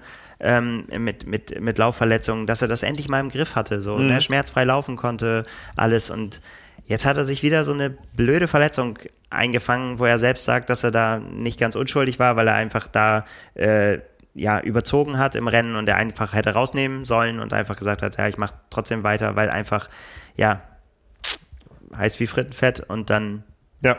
macht man auch in seinem gehobenen Triathlon-Alter, sage ich mal, nochmal unver unvernünftige Entscheidungen vielleicht, ja. Mhm. Ähm, können wir uns nicht reinversetzen, wie man da als Profi tickt, aber ja, ich glaube einfach, dass, so wie er sich jetzt äußert und einfach die Enttäuschung äh, ist da bei ihm und äh, ja, aus sportlicher Sicht und menschlicher Sicht einfach äh, muss man einfach die Daumen drücken, dass er da wieder rauskommt irgendwie mhm. und äh, da einen guten Weg zurückfindet. Ja. Absolut, absolut. Ja, was bleibt noch von St. Pölten? Äh, was ich noch bemerkenswert finde, ist, ähm, dass Anne Haugs Laufzeit dichter an der Siegerzeit des, der Männer ist, als an der zweitplatzierten Zeit der Frauen. Jetzt muss mal für mich, bin ich, schnell, ich bin nicht so schnell im Kopf. so. Also äh, Anna Haug ist äh, vier Minuten schneller gelaufen als die zweite Frau, aber nur drei Minuten langsamer als der Sieger bei den Männern. Ja, verrückt. Ne? Wahnsinn. Also um das auch nochmal so ein bisschen einzuordnen, ja, was, was da abgegangen ist. Ne? Ja. Dann, äh, was mir noch hängen geblieben ist, und das hat sich leider auch bestätigt durch ein paar ähm, ähm, Kommentare, die wir so bekommen haben, ähm, es bleiben so gewisse Bauchschmerzen, ob äh, Triathlon in der Größenordnung tatsächlich schon funktioniert. Ja, also ähm, es war zumindest für viele Leute befremdlich, dass auf einmal alles so normal da war. Ja, also ich habe auch in den Fernsehbildern ja. viele Menschen ohne Masken gesehen und so. Man ist natürlich auf einem richtig guten Weg insgesamt, aber ähm, jetzt könnte ich durchaus verstehen, wenn da auch andere Gesellschaftszweige sagen, das wollen wir auch. Und ähm, da können wir nur hoffen, dass das Ganze gut ausgeht. Ja, ähm, ich bin da so ein bisschen skeptisch. Ähm, es gab auch viele Diskussionen im Vorfeld noch noch, ähm, warum denn gewisse Gruppen jetzt doch von der Testpflicht ausgenommen sind und so. Also ähm, ja, hoffen wir mal das Beste. Es war auf jeden Fall gute Werbung für den Sport und ich bin mir sehr sicher, dass ganz, ganz viele Veranstalter auch dahin geschielt haben und geguckt haben, was sieht man da und wie macht man das heutzutage. Ja, letztendlich, wollte ich gerade ja. sagen, ist es ja, ist es ja super, dass was stattgefunden hat. Auf jeden Fall. So, ne? Ja, wo, wo man einfach auch dann ja. ja. Auch wir werden da äh, zeitnah wieder einsteigen in das ganze Geschehen, uns auch mehr wieder vor Ort zeigen. Ja, also wir haben ja sehr, sehr bewusst darauf verzichtet. Ja, wie sagt Herr Drosten. Ja, war immer. auch hart. Ja. Also ne, da, ja, da, nicht, da nicht dabei sein zu können. Letztendlich ähm, geht es uns da wie den Athleten, die nicht, äh, nicht da waren. Also die auch, wenn sie dann sich das angucken und denken so, ach, ja, ich will auch wieder. Ja. ja, um mit Christian Drosten zu sprechen, äh, there's no glory in prevention. Ja, also ähm, es ist, äh, ja, letztendlich wollten wir unseren Teil dazu beitragen ähm, und, und haben sehr bewusst überlegt, äh, steigen wir in ein Flugzeug oder nicht. Oder äh, fahren wir dahin, wo sich viele Menschen begegnen. Jetzt sieht das alles lockerer aus. Wie gesagt, ich war heute schon schwimmen und äh, ja, wir, es wird besser. Es dann wird, sind wir wieder on the road. Es wird jetzt auf jeden Fall besser. Hoffentlich werden die Rennen, die wir planen, jetzt nicht abgesagt. Nein. Ach, wir planen Nein. so viele Sachen, da, da, da, ja. da, da, irgendwas wird schon stattfinden. Ja, ja, ja, genau. Also es wird sicher nicht äh, langweilig. Wo wir nicht dabei sind, sind ein paar Highlights, die am Wochenende bevorstehen. Die sind nämlich verdammt weit weg. Äh, es gibt ein großes Rennen, ein Ironman mit angeschlossenem 73 in Kearns in Australien. Ja äh, wo es auch mal wieder um ein paar Quali-Plätze geht, ja, wo wir auch äh, mehr Leute noch wieder im Profifeld finden werden hinterher. Ja, genau. Zwei, äh, zwei Männer, zwei Frauen ja. sind dabei. Großes äh, Preisgeld, nicht absolute High-End-Kategorie, aber 100.000 werden ausgeschüttet. Mhm. Das ist ja bei Ironman immer auch schon äh, eine große Summe. Und ähm, ja, es ist einfach, das ist noch dem äh, Pandemieverlauf geschuldet. Auch wieder ein, äh, ja, ein großes australisches Feld mit ein paar kleinen Einsprengseln. ähm, äh, ja, wenn, es, es ist tatsächlich so, dass, äh, dass diesmal bei den, bei den Männern sogar auch einige schon äh, Qualifizierte dabei sind. Also das ist ja, wir haben ja im Frühjahr immer darauf geguckt und so und da waren das wirklich ja diese, diese Mini-Rennen, wo sich jede Woche wieder andere gebettelt haben auf 73 Rennen in Neuseeland oder eben dann auch australische Meisterschaften und so weiter. Ähm, von den Qualifizierten ist dabei Max Newman, Mike Phillips, Matt Burton sind die Namen bei den Männern, äh, die schon qualifiziert ist. Wer noch keine Hawaii-Quali hat, ist Josh Amberger. Der, Ah, ja. der ist halt einer von denen, die, der da ja unbedingt hin will und auch da sehr drauf schielen wird. Ähm, Tim van Berkel steht noch drauf. Äh, Tim Reed, ähm, Cameron Brown aus Neuseeland, der der die Eminenz äh, würde ich ihn nennen irgendwie so. Und äh, ja Der mal- nimmermüde. mal schauen ne wie so ein äh, wie so ein Rennen läuft. Ich meine ähm, ja es sind noch nicht so wahnsinnig viele Starter dabei. Die Männerliste ist noch deutlich größer als die Frauenliste. Ähm, aber klar, fast nur Australier, ein Franzose ist dabei, ähm, Südafrika und eben Neuseeländer eine Handvoll. Und ja, das wird halt ähm, trotzdem, glaube ich, auch spannend dann zu sehen, ähm, wie sich das entwickelt. Also einfach auch deswegen, weil sich auch sehr so ein paar Namen, äh, gerade bei den Australiern, so äh, im, im, im Frühjahr auch gezeigt haben, die auch richtig gut drauf sind und die auch eben schon auch einige Rennen gemacht haben, als eben nirgendwo anders was stattgefunden hat. Ja, das äh, wird spannend. Der schönste Triathlon, äh, Triathlet der Welt, Levi Howard, ist auch dabei. Mal gucken, äh, wo es ab sie nach oben spielt. Ähm, ansonsten ist es auf jeden Fall, lohnt es sich trotzdem, zu ihm dabei zuzugucken. Ja, und bei den Frauen ähm, ist, wie gesagt, ein deutlich kleineres äh, Feld. Da steht mit der Startnummer 1 Amelia Watkinson, die ist schon äh, qualifiziert.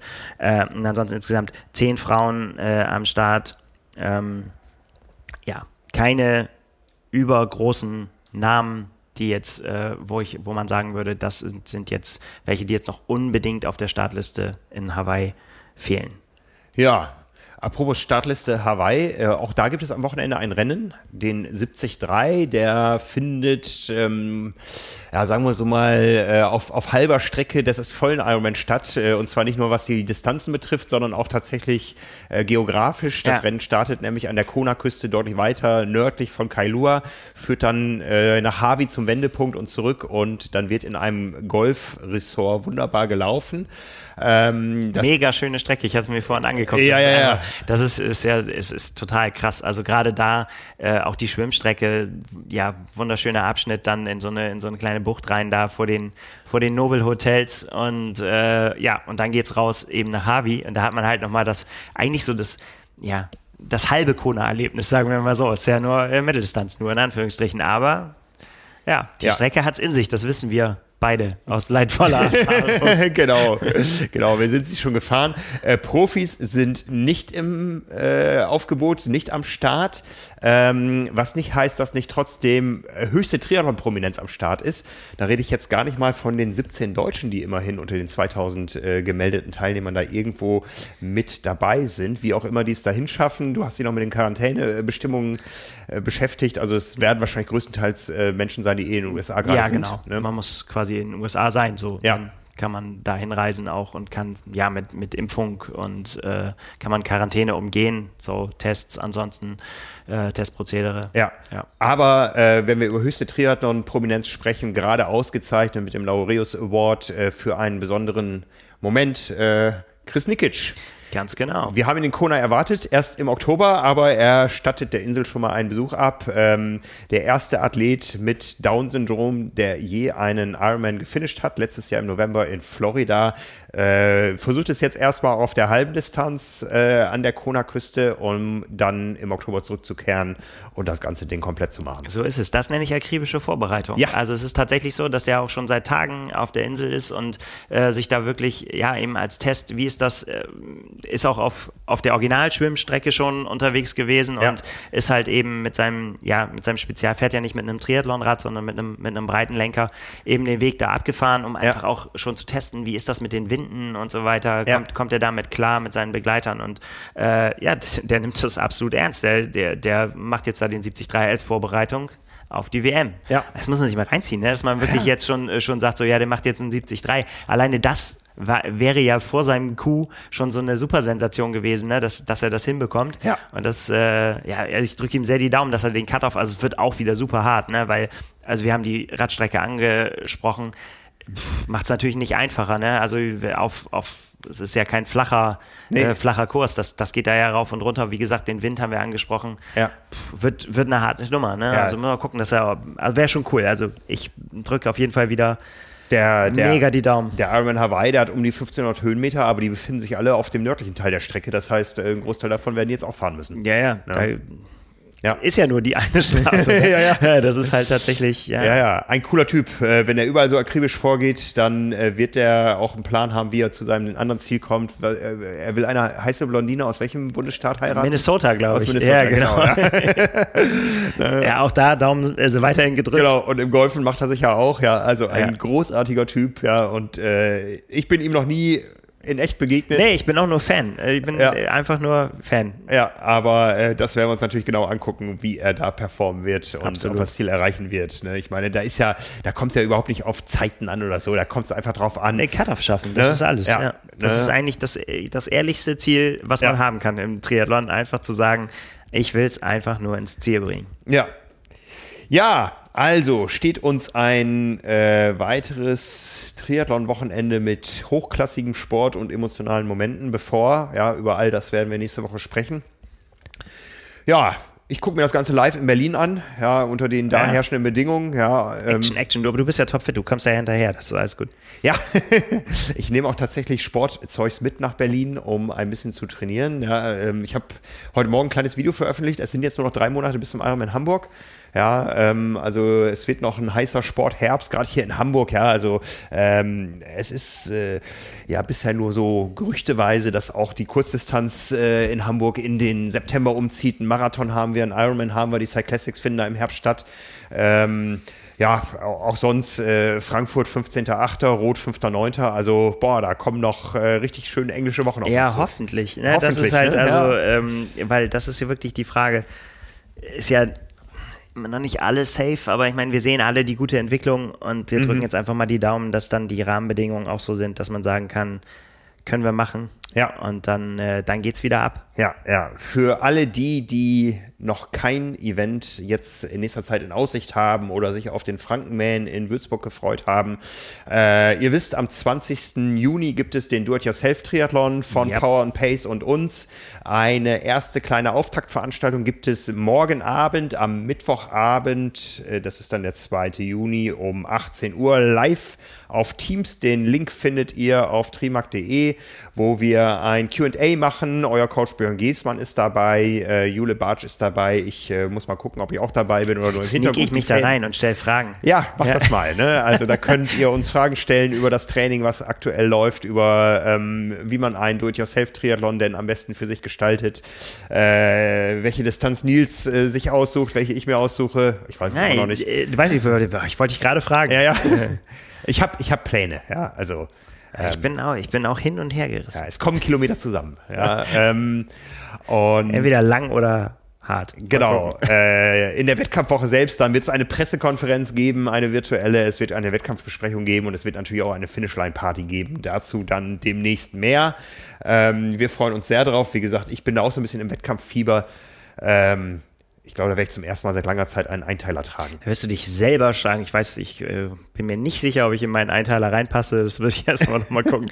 Vielleicht muss ich, wenn ich nicht reinpassen muss, vielleicht wird das immer eine Chance für so ein Retro-Triathlon, aber mit Badehose und so. Aber dann muss tatsächlich äh, das Wetter gut sein. Weil es ist sonst zu kalt. Ich meine, wir reden über Ende Juni, seit gestern haben wir Sommer hier in Hamburg. Ja, ich bin wir- gestern wir kurz, kurz gefahren, ja. Das ist, äh, es war ein großartiges Gefühl. Ja. Aber Ich bin noch ich bin äh, noch unschlüssig, aber irgendwas Cooles mache ich. Ja. Ich bin mal gespannt. Ja. Bin selbst gespannt, mit was ich mich überrasche. Also, lassen wir uns erstmal überraschen von dem Wochenende, dann lassen wir uns davon überraschen, mit was Nils sich überlässt, äh, überrascht. Ähm, wir sehen und hören uns morgen Abend wieder äh, und ansonsten nächste Woche an dieser Stelle mit allen Ergebnissen vom Wochenende, was sicher genauso spannend wird wie das letzte. Macht's gut da draußen, passt auf euch auf, äh, genießt die Sonne. Viele von euch haben Feiertag, macht ein kleines Extra-Training ähm, und denkt an uns hier im Norden. genau. Also, bis dann. Ciao, ciao. Ciao.